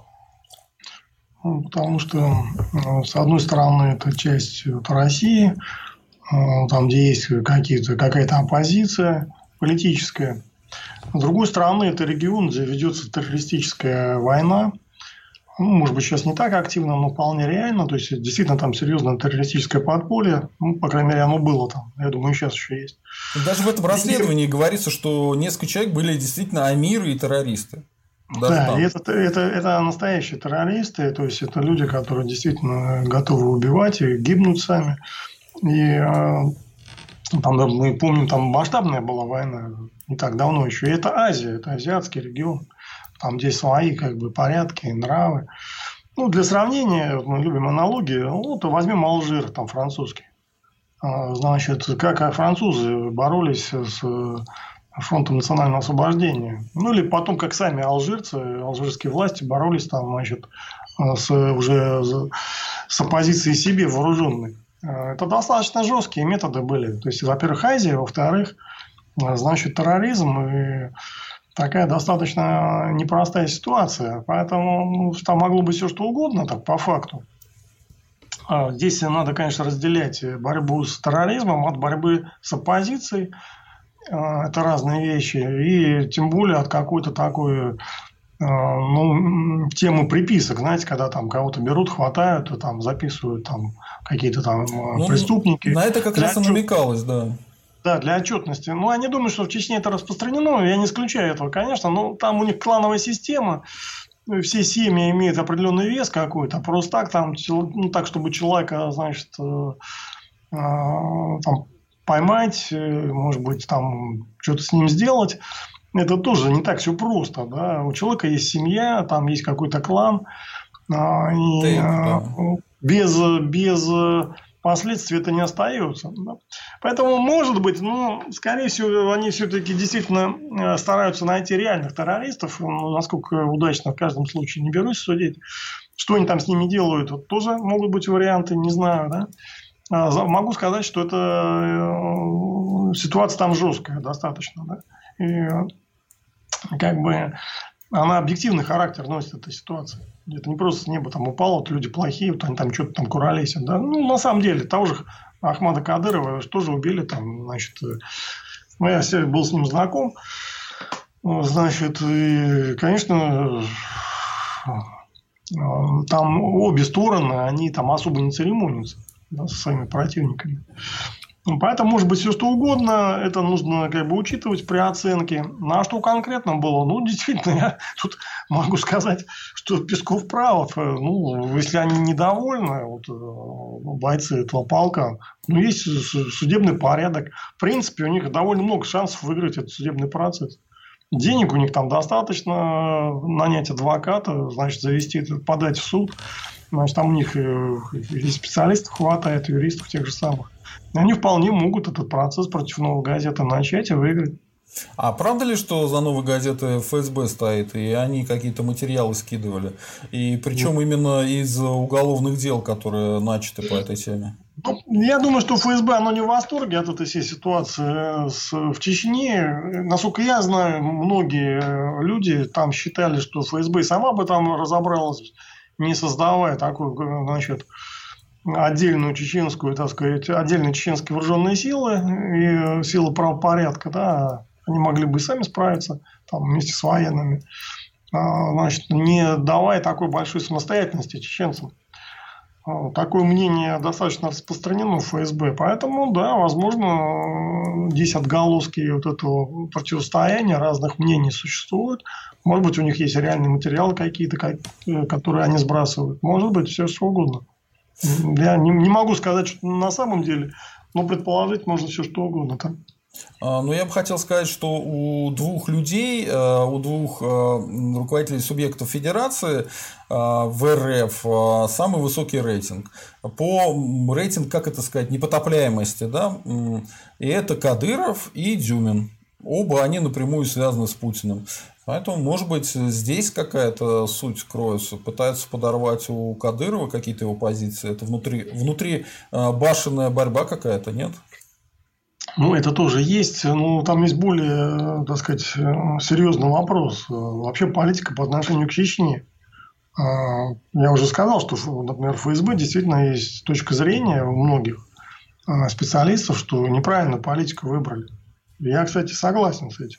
Что, конечно, нужно было а, ситуацию удерживать силами федеральных э, структур да, привлекая чеченцев, но не давая, ну не делая такую схему, которую сделали там в Чечне. Когда они там командуют, в основном, ну не полностью, но в основном, а, значит, федералы просто тупо платят деньги, да? ну, содержат все это, все это хозяйство. Это не самая лучшая схема. Ну, она как бы и чеченцам, в общем-то, она как бы их разлагает в какой-то степени, да? Потому что дает им ну, то есть э, их амбиции слишком э, делать непомерными. Ну, надо сказать, что они там последние там лет 10-15 стараются себя сдерживать. Ну, они, например, э, стали намного аккуратнее себя в больших городах вести. Их вообще не да, видно. Это не очевидно, что этот момент есть, и это хорошо. Но в целом эта схема не лучшая. Да? В целом все-таки лучшая была бы схема, если бы э, порядок был все-таки в первую очередь основан на федеральных силах, а не на автономных а, чеченских. Угу. Идем дальше. Совет директоров Банка России на заседании в пятницу 19 марта впервые с декабря 2018 года принял решение повысить ключевую ставку на 25 процентных пунктов до 4,5. А, решение не вполне соответствует ожиданиям рынка. Консенсус прогноз Bloomberg показывал, что большинство экономистов ожидали сохранения ставки. Я не очень согласен. Все, что я видел а, из моих источников, все говорили уже больше недели, что а, будут повышать ставку и бороться опять с инфляцией. Типа сейчас идет большая инфляция, растут цены, поэтому решили зажимать. Чем интересно это решение, с моей точки зрения, я не экономист, сразу говорю, а социолог, поэтому смотрю с социальной точки зрения. А, интересно, что э, якобы сейчас наметился какой-то небольшой рост, и вот эта мера, а, она будет, собственно говоря, бить по этому начавшемуся росту, потому что ну, э, повышение процентной ставки поведет за собой повышение процентов по кредитам. И, соответственно, э, утяжелить ситуацию бизнеса и обычных граждан. Ну, как вы думаете, почему все-таки было принято такое решение? Зачем? Да, там сейчас много странных решений. Какие-то постоянно новые налоги вводятся, там обсуждаются сейчас там налог на донаты. Да, ну, кстати, да, налог на донаты. Да, да, там э, гениальное, гениальное, конечно, решение. Там вот только донаты, налог на донаты спасет Россию, конечно. Кто, кто еще может спасти? Значит, э, я не знаю, зачем они это решение приняли. Видимо, в фискальных целях каких-то. Или, может быть, э, Помните, была тема роста цен, там, наверное, не знаю, может, действительно с инфляцией с какой-то борются. Мне кажется, что критики и вот это решение, они все-таки более правы, что нужно поддержать тот рост, который есть, и не надо рисковать в этой ситуации. То есть, э, наша задача ну, экономических властей э, поддержать экономику прежде всего. А уже в бюджете денег хватает. Сейчас сказать, что там в бюджете какой-то там какой-то особый недостаток денег, но это невозможно, нельзя там, да? Поэтому зачем они эти налоги вводят, зачем они повысили ставку, я не знаю. Ну, какие-то причины есть, наверное. Может, мы чего-то не знаем. Может, к чему-то готовиться, Бог разберет. А может быть, это психологическая какая-то история? Вот смотрите, в Орле чиновник удивился отказу людей работать за 15 тысяч. Он был недоволен тем, что многие уезжают трудоустраиваться в Москву. Добавим, что согласно данным декларации самого этого чиновника Сотникова, опубликованной в минувшем году, в 2019, он лично получил доход в размере 993, 994 тысяч рублей в год, что составляет 82 тысячи рублей в месяц. Ну, то есть, это какая-то психологическая девиация. Сам получает 82 тысячи в месяц, а вот э, недоволен тем, что люди не хотят за 15 тысяч работать, говорит, что это прекрасная зарплата. То есть, они как бы считают, что они не мы, что они люди иного порядка разумения, что они такие феодалы, а, а тут какой-то быдло не хочет за 15, рублей, э, за 15 тысяч рублей работать. Ну, Варлей сейчас губернатором коммунистом, насколько я помню, из Москвы, кстати. Колочков или Колочков, как его зовут. Ну, я не думаю, что там все так плохо, как вы, как вы объясняете. Ну, он просто что-то там неудачно высказался, как бы ну, считает, что да, ему нормально 80 тысяч, там 90 тысяч в месяц, а работяги 15, в принципе. Хватит, да? Ну, не то, что хватит, ну, как бы жить можно, да, типа того. То есть, ну, вряд ли какие-то такие там вот э, человека-ненавистники. Нет, работают. я и говорю, что это психологическая проблема, что они да. как-то оторвались от реальности. Ну, это есть, конечно. Конечно, это есть. Даже есть, э, ну, то, ну, в Орловской области там коммунисты у власти. Вроде бы они должны быть такими популистами, как бы. Постоянно везде там за народ, народом клясться, значит, с утра до вечера. Ну, и видите, даже они так высказываются достаточно, скажем, неудачно. Прям скажем. А, очень э, напрягает следующая история запрет на образовательные программы, да, то есть все придется теперь согласовывать. Причем это будет касаться, возможно, и нас, потому что у нас же масса, вот вы говорили, чем заниматься? Э, пропагандой, образованием людей. Ну, вот сейчас за это смогут уже людей наказывать. Там что-нибудь не то про историю сказал, привет. Получается, ну, вот, вот помните, я вам говорю, что они доберутся и до этого. Ну вот они добрались. Вы говорили, этого никогда не примут. Ну вот приняли. Нет, ну приняли, да, дуракам. Э, значит, если бог, боги хотят кого-то погубить, они лишают их разума, как известно.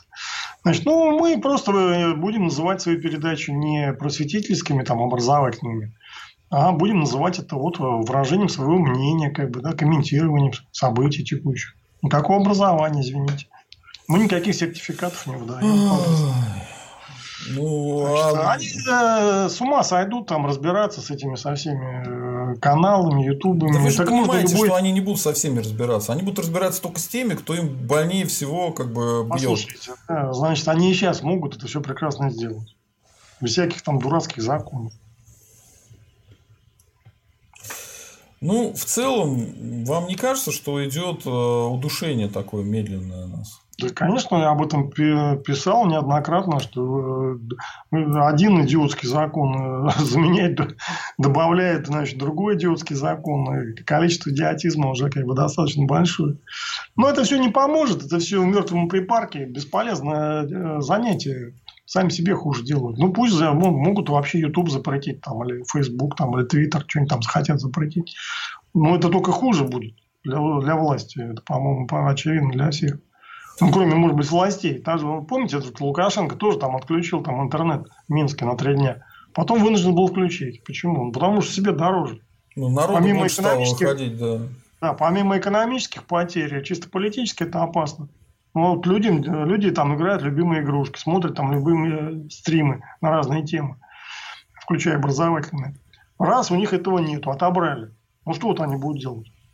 Черт их разберет. Ничего хорошего для власти они делать не будут. Согласитесь. Он еще закон о тунеядстве при, при, это самое, принимал, потом налогами а это, обкладывал. Э, ну и что? Ну, принял он закон. Он, кстати, его отменил сразу. Один черт привел После демонстрации. После демонстрации. Сейчас он держится только на помощи России, да, этот Лукашенко. Ну, вот Россия помогла, он, естественно, в ответ наплевал как бы на Россию. Даже с Крымом не поздравил. А можете рассказать, что там случилось? Вроде какого-то посла убирают или еще? Я даже не слышал, что ну, там происходит. Меняют там посла, там Мезенцева на Лукьянова. Лукьянов, по-моему, был послом в Латвии. Ну, я знал раньше, всегда знал послов в Латвии, там, в Эстонии. Ну, конечно, это было давно, этих новых я не знаю. Значит, ну, якобы он считается более таким, более решительным там человеком, более твердым. Мезенцев, он же вообще не из этой оперы. По-моему, где-то откуда мой земляк, вроде с Архангельска. То есть, он какое отношение к дипломатии, по-моему, никакого. Политика то же самое, ноль там. А, он, значит, такой хороший человек, его там назначили, чтобы все было тихо. Вот он как бы там и, и молчал все это время. Значит, сглаживал как мог там какие-то там. Э, то есть, он э, делал ровно обратно тому, что надо там делать. Конечно, там не надо скандалить. Э, роль посла не в том, чтобы скандалить. Значит, там Бабич тоже, так сказать, был немножко не это, ну, не, не совсем правильно там себя вел, как бы. Но просто соглашательством заниматься, значит, ну, это, это конечно, крайне странный был выбор МИДа. Ну, это понятно, что это дело даже не МИДа, это там, Кремль все определяет.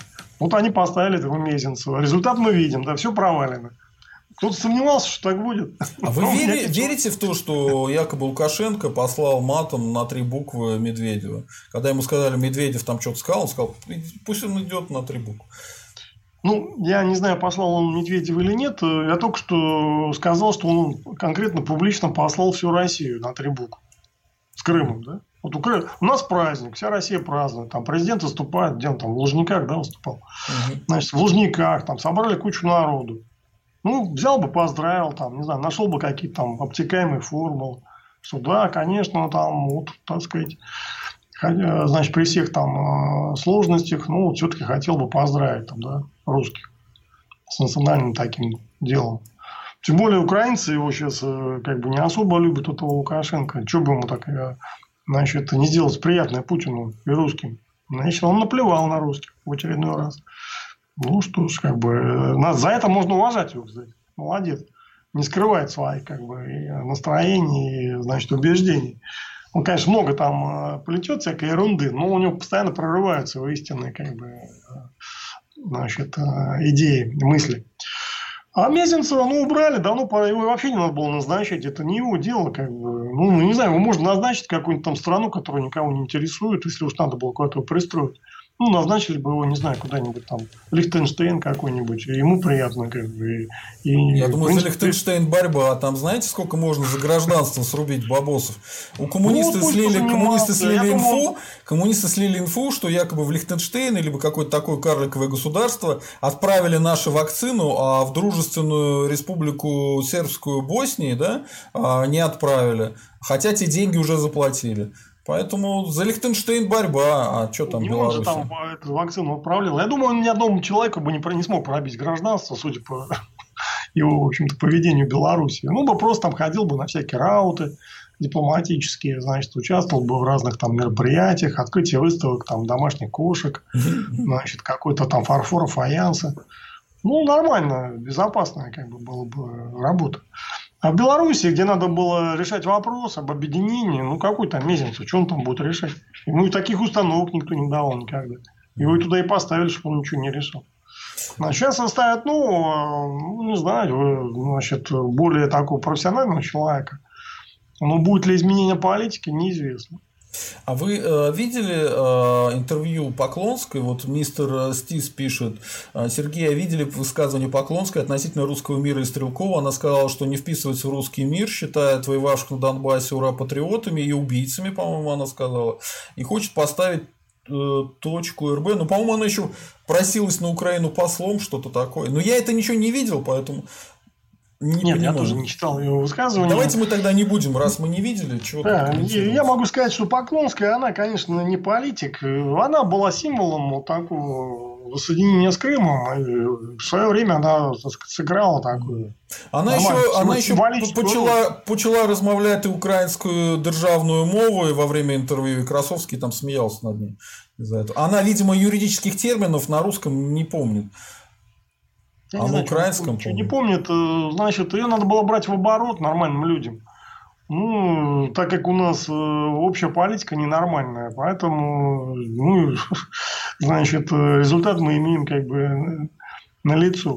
То есть ее можно было бы там использовать правильно. Ну, правильно ее не использовали. Первый период нормально она сыграла позитивную роль. Ну, а сейчас как бы... Она какой-то многонационалкой становится, мне кажется. Да это, ну, ну, у нас типа вся, акклиматизировалась. Вся, вся элита такая, чего хотите? Ну, вот она стала как все, как все в этой элите. Ну, да, так э, это же пластилин был. Вот из пластилина вылепили, что хотели. Ну, это о многом говорит, что такое РФ и что РФ это не Россия. А, у вас есть чудесный текст, э, в, я читал, про годовщину референдуме о сохранении СССР. Может быть, э, нашим добрым зрителям расскажете про эту годовщину? Ну, годовщину 30 лет. Э, там что важно понять, что вот эта вот наступ... Э, победа демократии в Советском Союзе, она с чего началась? С наглого попрания, значит, воли народа. Да? Потому что 17 марта народ проголосовал за сохранение единого государства. Ну, я там не беру там мелкие республики, где голосования не было. Он даже с их учетом все равно большинство было, и понятное такое серьезное большинство за сохранение единого государства. Значит, э, ну, уже два, через несколько месяцев, 24 августа, крупнейшая Советская Республика, значит, Украина приняла акт о независимости. Абсолютно незаконно, кстати. Ну, как они могли принять Верховным Советом такой акт о независимости, наплевав на а, прошедший на той же самой Украине референдум, где большинство украинцев высказались за единое государство. То есть, поймите, вся эта украинская государственность – это мошенничество чистой воды. Ну, в юридическом правовом смысле. Да, они там предъявляют нам претензии там, за Донбасс, за Крым. Ну, они имеют право на эти претензии, но к ним еще больше можно претензий предъявить. Потому что они-то, они-то кто такие? Откуда они вообще взялись? Они взялись из э, наглого попрания э, значит, воли самих же украинцев. Оправдываться 1 декабря, что они провели там якобы референдум 1 декабря, ну, провели, да, не спорю. Ну, это, во-первых, референдум ничем не лучше, чем референдум в Крыме или в Донбассе. Там еще неизвестно, кто там что там и как считал. Хотя я согласен, что большинство украинцев поменяло свою точку зрения тогда. То есть весной у них была одна точка зрения. 1 декабря у них абсолютно на 180 градусов точка зрения поменялась. Да? Что уже как бы так намекает. Значит, это раз. Ну, дело не в этом, а дело в том, что акт о независимости, он был сразу введен в действие. Там не было написано, что мы как бы вот принимаем акт, который, значит, будет как бы введен в действие в случае победы на референдуме. Прочитайте акт о независимости Украины. Там написано 24 августа. Вот с 24 августа Украина независима. Да? Вот и все. Поэтому в правовом смысле ну, тут а, такое наглое попрание, значит, демократии. И во всем Советском Союзе то же самое. Белорусские соглашения абсолютно незаконны. Ну, абсолютно вопреки воле народа, да, наплевав на законодательство. И все кругом аплодируют, весь Запад аплодирует. Да? Вот они такие все любители у нас законности, значит, правовое государство, там, международное право. Ну и где это все было в 91 году? Да наплевали все, выгодно и наплевали. Я не говорю, что не нужно там соблюдать международное право. Более того, наоборот, нужно по максимуму соблюдать. Но когда мы имеем дело с мошенниками, и с мошенничеством конкретным, мы должны это понимать хотя бы. О чем вообще разговор? То есть у нас очень много таких, знаете, законников, э, которые там разглагольствуют. Вот, мы там забрали Крым незаконно. Ну да, в общем-то, действительно незаконно. Как бы. Ну а, а у нас Крым законно отобрали. Так еще более незаконно отобрали, извините.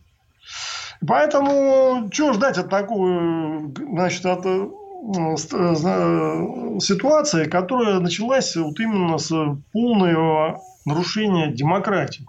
И за 30 лет мы никакой демократии нигде не построили. И правового государства нигде никакого нет. Потому что начали с чего? С мошенничества. Понятненько. Вот смотрите, мы говорили про Чечню, но давайте вообще про Северный Кавказ. Одну такую штучку э, заметим. Вот счетная палата по итогам проверки газификации в России за 2017-2020 год выявила системные недостатки, замедляющие ее темпы. Основной из них ежегодные убытки дочки «Газпрома», вызванные неплатежами за газ на Северном Кавказе. Основной причиной этих убытков «Газпром» Межрегион газа, который входит в группу «Газпрома», аудитор счетной палаты считает низкий уровень собираемости платежей за газ в республиках Северокавказского федерального округа. Уровень просроченной дебиторской задолженности потребителей за поставленный газ в 2020 году вырос на 2,4%, почти до 180 миллиардов рублей, сообщала эта компания 12 марта 2021 года. Из них около 100 миллиардов рублей пришлось как раз на потребителей Северного Кавказа. Напомню, что ранее «Газпром» решил отказаться от бизнеса сбыта газа и газораспределения в Дагестане из-за систематических неплатежей и воровства. Кроме этого, счетная палата указала в отчете, что за 2016-2019 год построено 15% от планируемого объема программ газификации 16-20 годов, при том фактическое освоение инвестиций составило 71%. Выходит, что львиная доля бюджета была освоена неэффективно. А что тут интересно? Дело в том, что я проводил исследования для межрегион газа а, и делал для них аналитику. И э, все то же самое было э, в середине нулевых. Вот все то же самое. Картина не меняется вообще никак. Они уже тогда не платили. Да, это никто не сомневается. Вообще Кавказ следовало бы по-хорошему, ну, еще там пару республик такого же типа, значит, э, выделить в отдельную такую группу значит, регионов, где иметь определенные особенности правовые.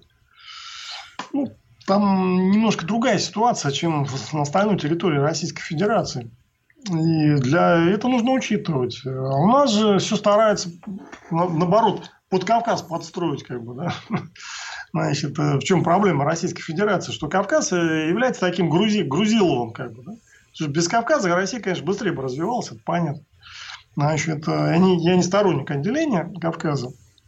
Но надо понимать, что если бы Кавказ отделили, по крайней мере, часть республик, то Россия бы не имела вот этого грузилова бы. И вот это внутреннее развитие шло бы быстрее. Потому что остальные все более-менее там одного уровня. И, и порядки более-менее везде одинаковые.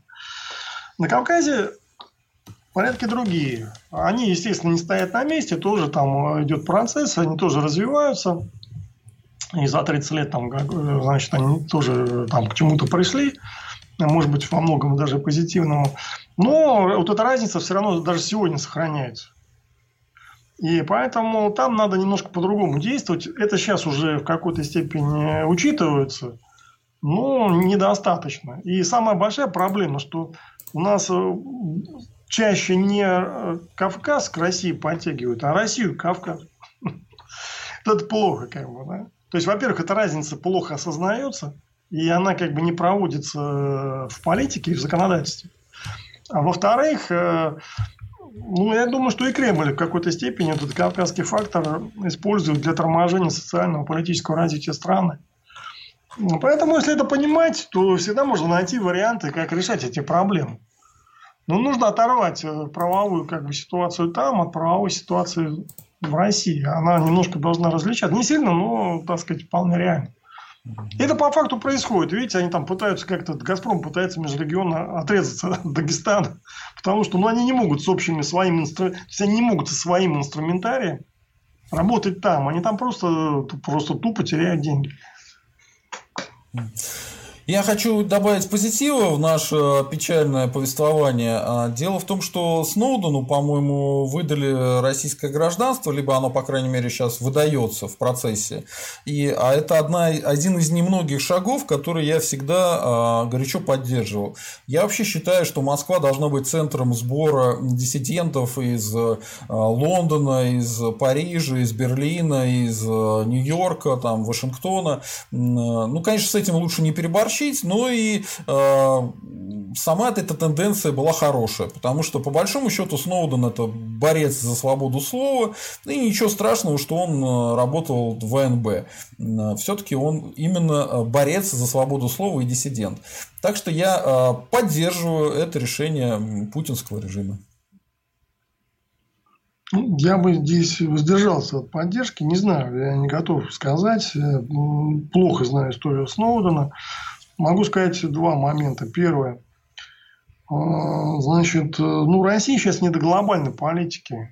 Надо поддерживать диссидентов вот из Минска, там, из Киева, из этого Алматы, там, Нур-Султана, как они там называют сейчас, значит, бывший Целиноград. А, из других там республик, в первую очередь русских, но не только русских, ну, из постсоветского пространства. Может быть, из Восточной Европы, может быть. Глобальные какие-то такие вопросы надо немножко отложить на будущее. Нам, дай бог, со своими делами тут, ну, так сказать, около российскими разобраться. Это раз. Второе, Сноуден, ну, понимаете, с вашей точки зрения, это борец за свободу слова. Возможно, он так и есть, борец за свободу слова. Но для американцев он шпион, как бы, да. А, неизвестно там на кого работавший и сливший государственные секреты. То есть для них это, там, ну, это, это изменник, как бы изменник Родины. Поэтому, когда мы приняли его, это совершенно понятно не улучшало наши отношения с Соединенными Штатами. Может быть, это было оправданное решение, может, не очень, не готов сказать. Но, но для американцев он будет всегда изменником. Тут, тут это как бы нужно понимать. И э, любое, значит, э, любая его защита будет воспринята как недружественный акт. Ну, насколько она оправдана, это второй вопрос. Может быть, она и была оправдана в той ситуации, не готов сказать. Ну, давайте что-нибудь почитаем из нашего чатика. И народ, не забываем ставить лайки, а, писать э, в чатике. И в чатике можно нажимать на знак доллара, тогда я точно прочитаю ваш комментарий. Остальное чисто по моему желанию, и мы уже будем потихонечку сворачиваться. А, Зоер 325 так все и умрем от ядерного пепла, зато Крым наш. СИД-3. Все давно уяснили и запомнили последствия ядерных салютов, так что это вооружение точно никто использовать не станет. А, ну, вообще-то это вооружение использовали, его использовали два раза, и в Хиросиме и Нагасаки сейчас живут люди, а, ну, как бы я не понимаю, вы что, не знали, что была Хиросима и Нагасака? Были, и ничего. Так что ядерное оружие, э, скорее всего, будет снова использовано. Но я думаю, что оно будет использовано в рамках какого-нибудь э, негосударственного терроризма, а не в рамках прям войны. Хотя и это не исключено в том числе. А вы как думаете, Евгений Эдуардович? Могут быть разные варианты. Конечно, желательно избежать широкомасштабного конфликта передовых стран с э, таким массированным использованием ядерного оружия. Это самый главный приоритет. То, что ядерное оружие может быть использовано, ну, ограниченное использование, это тоже печально, это тоже трагедия, но это не несет такого глобального угрозы. А вот массированное применение ядерного оружия, тут, конечно, значит, это коснется каждого в той или иной степени. Но это тоже возможно. Поэтому я и говорю, что любые, любое движение в эту сторону нужно э, как бы отслеживать и по возможности пресекать, так или иначе. Тем более, когда для этого нет никаких, в общем-то, оснований. То есть, я к тому говорю, что когда есть э, ну, реальные интересы страны, ну да, там можно довольно жестко выступать, но и то надо смотреть. То есть, действовать осмотрительно. А, все-таки не доводя дело до а, таких крайней степени. Я а, согласен, ядерная война по большому счету никому не нужна. А, но а говорить, что ее не будет, э, потому что все как бы боятся ее настолько, что да нет, будут ее нет, ну делать. Вот это я тоже не верю, потому что уже другое поколение, другое поколение политиков, они не понимают, что такое глобальная война, они это не застали. И потом э, это уже много в разных стратегиях ограниченное применение ядерного оружия уже там много раз декларировалось или как бы, ну, как минимум, как вариант, как возможность изучалась, да? ограниченная ядерная война, а, ну, предположим, не знаю, там кого там, ну, Пакистана с Индией, да? То есть, может она быть, может, почему нет? И той, и другой стороны есть ядерная бомба. Мало ли что там им в голову сбредет. Значит, э, это тоже печальное будет событие, если это произойдет. Э, но ну, у них все-таки не так много этих ядерных зарядов. А если будут применены сотни на разных континентах, это, конечно, более глобальное событие. Виктория К. Путин расстроился, Путину начихать на мнение Байдена или кого-либо еще о себе. Какая ошибка думать, что России важно, кто что думает, нам пофиг. А, ну, ребята, если бы было так пофиг, как вот Виктория тут расписывает, ну, наверное, не был бы... Ну, то есть, Путин бы не удостоил бы вниманием этой истории. А он много чего наговорил. Песков наговорил, Турчак сказал, Володин сказал, Хенштейн сказал. А, высказались все, кто только мог, и кто не мог, и кому и не стоило бы высказываться. Значит, а, действительно, не начхать и расстроились. Расстроились. Как вы думаете, расстроились в Кремле после заявления Байдена о том, что Путин киллер? Да уж явно не обрадовались. Угу.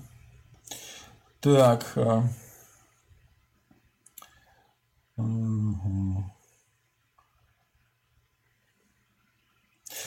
А, Алекс, а кто вышел к американским э, посольствам и консульствам из россиян? Кто-нибудь вообще оскорбился, кроме Пескова и Володина? Хороший вопрос. По-моему, никто никуда не выходил, но после ваших слов могут организовать пару автобусов. И я помню, как какое-то посольство, по-моему, Мьянмы, э, чеченцы пикетировали. Был такое же, да? Ну, поймите правильно, у нас вообще не, не принято никуда там особо выходить. Ну что, вот когда там это в Одессе там русских поубивали, много пошло народу к посольству Украины с протестом? Или сейчас вот в Донбассе идет 7 лет война. Много людей стоит в посольстве Украины, посольство Соединенных Штатов с плакатами «Руки прочь от Донбасса». Никто ну, не что, стоит. Что-то такое Но было, это не значит... было, было такое что-то, было.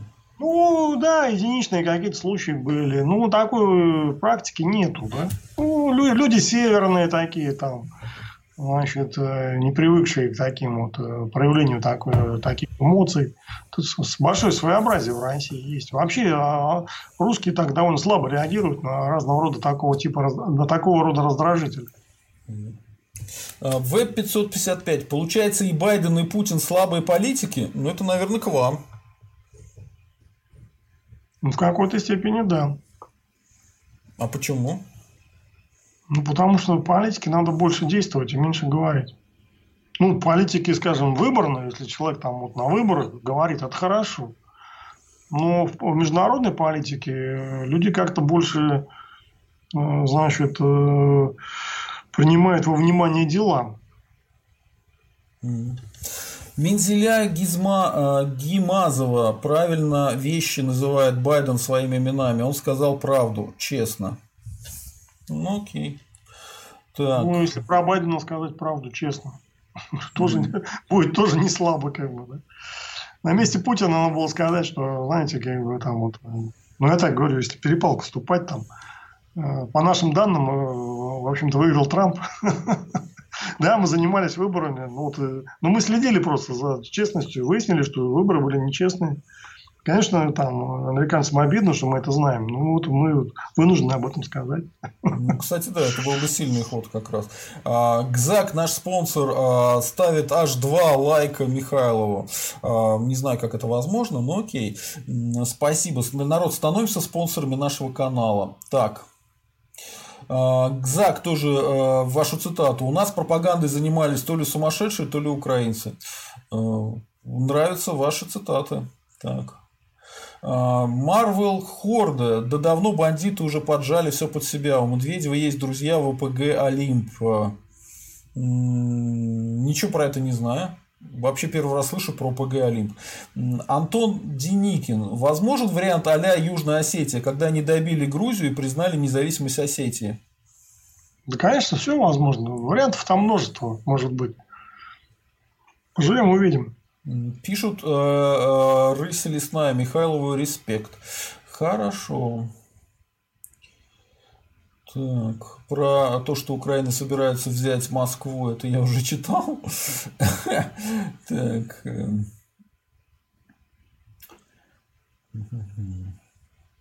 Ну вот э, некоторые люди говорят, что уже 7 лет эти все возможности э, исчезают э, и на Донбассе, поэтому ну тут издеваются украинцы, что типа 7 лет вы там это прыгаете, ни, ни, ни, ничего не происходит. Ну да, так мы про это и говорим, что Кремль прыгает и только, значит, это... Ну, не сказать, что вообще ничего не делает, но не до... сильно не доделывает, скажем так. Да вообще, в целом, линия по Донбассу абсолютно неверна. Пытаться запихнуть его на Украину – это бесперспективное занятие. Если даже это получится, никакой толка от этого не будет. Зоер 325. Украина не будет нападать на ваше Ордло. Войска подтягивают, чтобы закрыть границу. Возможно, Путин ведет миротворцев, а, и так э, война закончится. Но политика и экономика между странами будет почти закрыта. Ну, честно говоря, не, вот особо этого не, не, нужна, не нужна концентрация войск. Зачем? Ну, как, какой смысл концентрировать войска?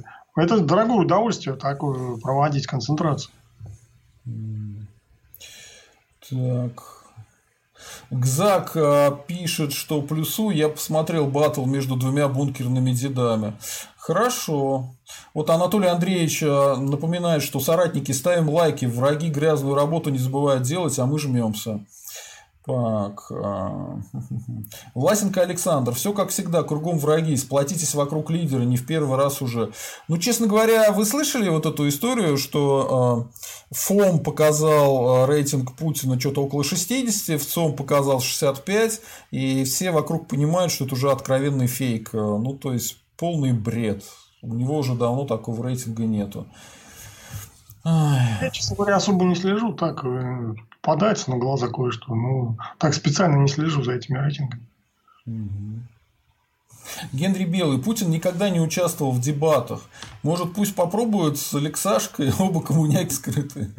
Понятно. А, ну, ничего он не будет пробовать, и я думаю, он дебаты не имел в виду, просто он неправильное слово подобрал. Реальные дебаты... Ну, то есть, вот вы говорите, что он может высказаться, высказать свою точку зрения и ее аргументировать. Я в этом не сомневаюсь. Я это много раз слышал на вот этих э, многочасовых э, выступлениях, да, перед прессой и перед ответом на вопросы. И, ну да, он это может сделать, я это не отрицаю, так и есть. Но проблема в том, что дебаты это не так. Дебаты это прямой обмен репликами, очень быстрый, и где э, бьют по больным, больным местам, по слабым местам. А, ну, такого опыта у Путина просто нет и не было никогда. И, видимо, никогда уже и не будет. Вот я о чем.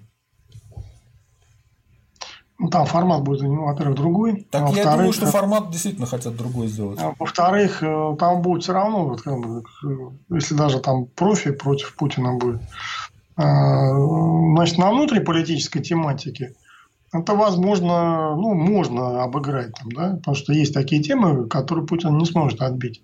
Но на, по международным делам такого не получится. Потому что у нас своя позиция, свои интересы, у американцев свои. Будет просто аргументация своих интересов. И все. Это не внутриполитическая поездка.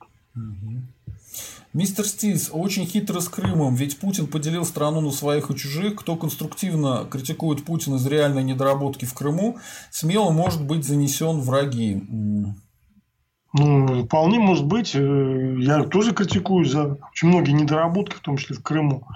Ну, не считаю, что там где сделано достаточно все хорошо, хотя и даю должное довольно большим и серьезным усилиям, которые в том числе лично Путин предпринял по Крыму. Но там тоже много косяков. И об этом, кстати, тоже говорили. Вот за вот эти последние годы мы по Крыму там часто высказывались по тому, какие решения принимаются. Значит, и как это все реализуется. А, то есть э, речь немножко о другом, не о критике. У нас и за, за критику, не знаю, там Татарстана какого-нибудь там или Олимпиады могут значит, э, по шапке дать, да? Почему нет? Речь о другом, а как к самому факту воссоединения с Крымом человека относится. Вот это важно, чтобы понять, кто он такой, какая его политическое, какое политическое лицо у него. Понимаете, когда одно дело человек там поддерживает, это один политический как бы спектр, да? В смысле часть спектра. А когда человек против э, и не считает это праздником, ну, это понятно, хотя бы его политическая позиция для всех, так сказать, да? Надо же прояснять, а у нас все время затемняют. Да? Вот тут интересно, я видел кусок отрывок э, Михаила э, Светова, он беседовал с чуваком из «Открытки», это организация Ходорковского, они там разговаривали, в какой-то момент речь зашла о Стрелкове, и, значит, этот чувак из открытки говорит, что ну вот Стрелков это маргинал, а, там у них нету никакой поддержки. Михаил Светов стал объяснять, что там аудитория серьезная и куча народу. Мне прям хотелось сказать, что, ребята, его там на Украине, посмотрите, сколько посмотрело интервью Гордона, да, посмотрите, какой канал у самого Стрелкова и как его смотрят. Набейте хотя бы его имя там в Google Тренд и посмотрите, как он поднимается, интересен он, не интересен, есть ли у него аудитория или нет. Ну, то есть а эти люди, они, э, вот эти прозападные либералы наши, они полностью отсоединены от э, реальности. Они, реальности, э, они реальность воспринимают через призму своих каких-то идеологических установок. Нет такого? Ну, естественно, есть. И потом вся... нынешние соцсети, они так структурированы, что человеку подсовывают ту информацию, которую он хочет увидеть. И те точки зрения, которые ему как бы приятны. А все неприятное, это как бы отсекается потихоньку. Ну, частично, не полностью, но частично. Поэтому это большая проблема, кстати, соцсетей.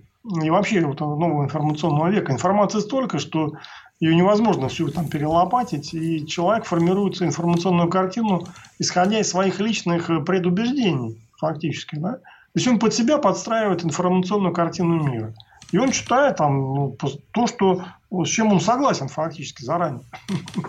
Во многом. И это так уже сегодня. А завтра еще больше будет. А, вот Антон Деникин пишет, забавно, на Украине есть бандеровский маркер, чей Крим. А в РФ Михайлов предлагает сделать что-то подобное для тебя. Праздник возвращения Крыма или нет? Ну да, я согласен. Это а признак нет? лояльности. Маркер? Да, и понятно. Все становится понятно именно для простого человека. Потому что, э, ребят, вот там Путин э, должен управлять или нет, это вопрос дискуссионный. А вот то, что Крым вернули, это хорошо, и пусть это сделал Путин, это, по-моему, очевидно для всех. Так. Так, а, мистер Стис, Антон Деникин, так оно и без Михайлова есть. Если политик начнет критиковать Путина за недоработки в Крыму, его заклеймят и выгонят. А, да нет, вот, например, э, Сбер же так в Крым и не зашел. А, по-моему, Греф на эту тему много раз высказывался. Все прозападные либералы, они все говорят, что Крым это была ошибка. Поэтому вы не правы, мистер Стис. У нас, э, не, у нас нету такого, чей Крым, да? У нас нет такого. У нас очень много скрытых за украинцев во власти. Да, есть и открытые. Ну, Греф, например, открытый за украинской. Так.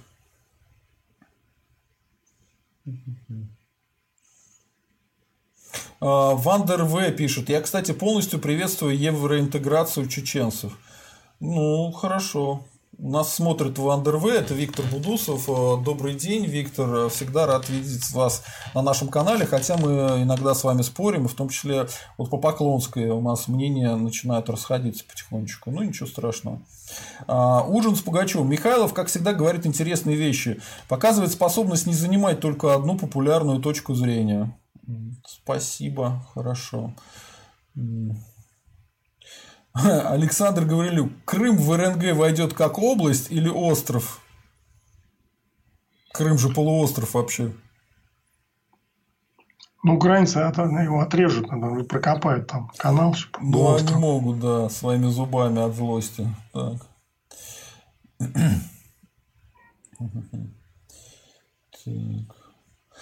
Вот тут такое мнение, даже не знаю, имеет его смысл. Э, да, давайте я лучше не буду это озвучивать, это мрачненько.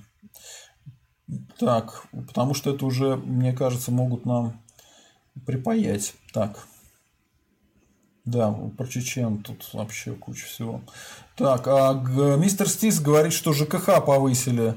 А, вот кроме инфляции есть еще повышение э, услуг на ЖКХ. Да. Ну, да, и инфляция, и налоги, все это вместе, ЖКХ. Ну, это, конечно, так определенного типа политика. Они зачем-то собирают все больше денег, хотя это не совсем оправданно экономически. Ну, там есть э, общее повышение, оно всегда есть, потому что инфляция же есть, поэтому тарифы, они, естественно, должны учитывать эту инфляцию. В какой степени в каждый год э, значит, речь идет просто об инфляции или есть повышение сверхинфляции, это надо смотреть. По-разному может быть. Ужин с Пугачевым. А, Наверное, Поклонская несколько по-другому представляла себе русский мир. Так мы к этому мнению пришли, что она думала из Украины, что у русских здесь действительно какое-то свое государство, национальное, вот Крым присоединяет. А побыв здесь, она поняла, что выгоднее быть многонационалочкой, про Николая II ничего не говорить, и вообще, ну как, больше упирать на то, что она украинка. Это более выгодно, это дает больше бонусов. Вот у меня такое создалось ощущение. По крайней мере, пока. Вот. Так. Так.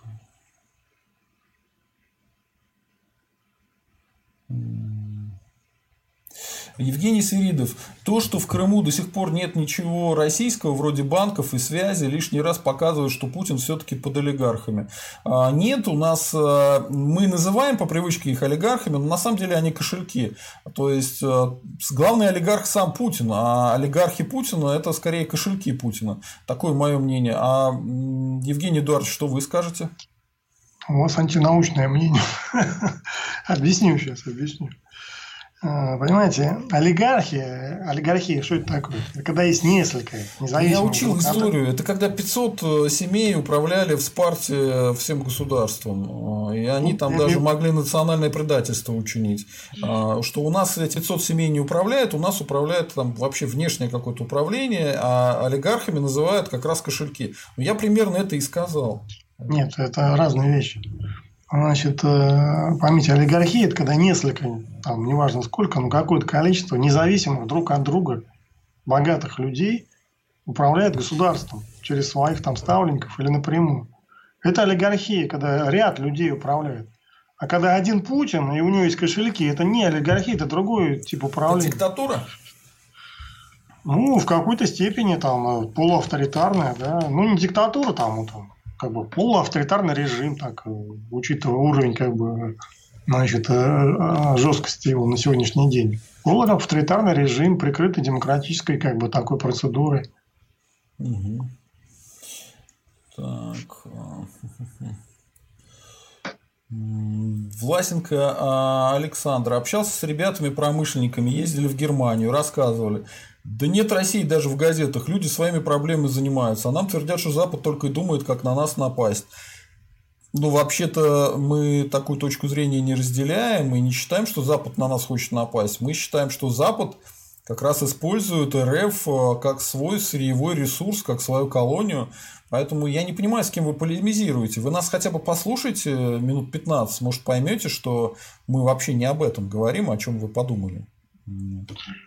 Потом э, идея в том, что речь не о Западе, а о США, о том, что европейцы, есть такой вариант развития событий, могут использовать Россию как инструмент борьбы с США и столкнуть Россию с США, значит, вплоть до как бы крайней, так сказать, э, крайней степени конфликта. Вот это самый плохой вариант, его надо всеми силами избегать. Ну, а так, э, все остальное там так или иначе как бы терпимо, можно, так сказать, можно жить и, значит, иметь перспективу. А вот обмен ядерными ударами США и Российской Федерации – это плохая перспектива. Там после нее, конечно, толку будет мало. Поэтому даже если она небольшая угроза, ее все равно нужно отслеживать и как бы бить тревогу, что не надо по этому пути идти.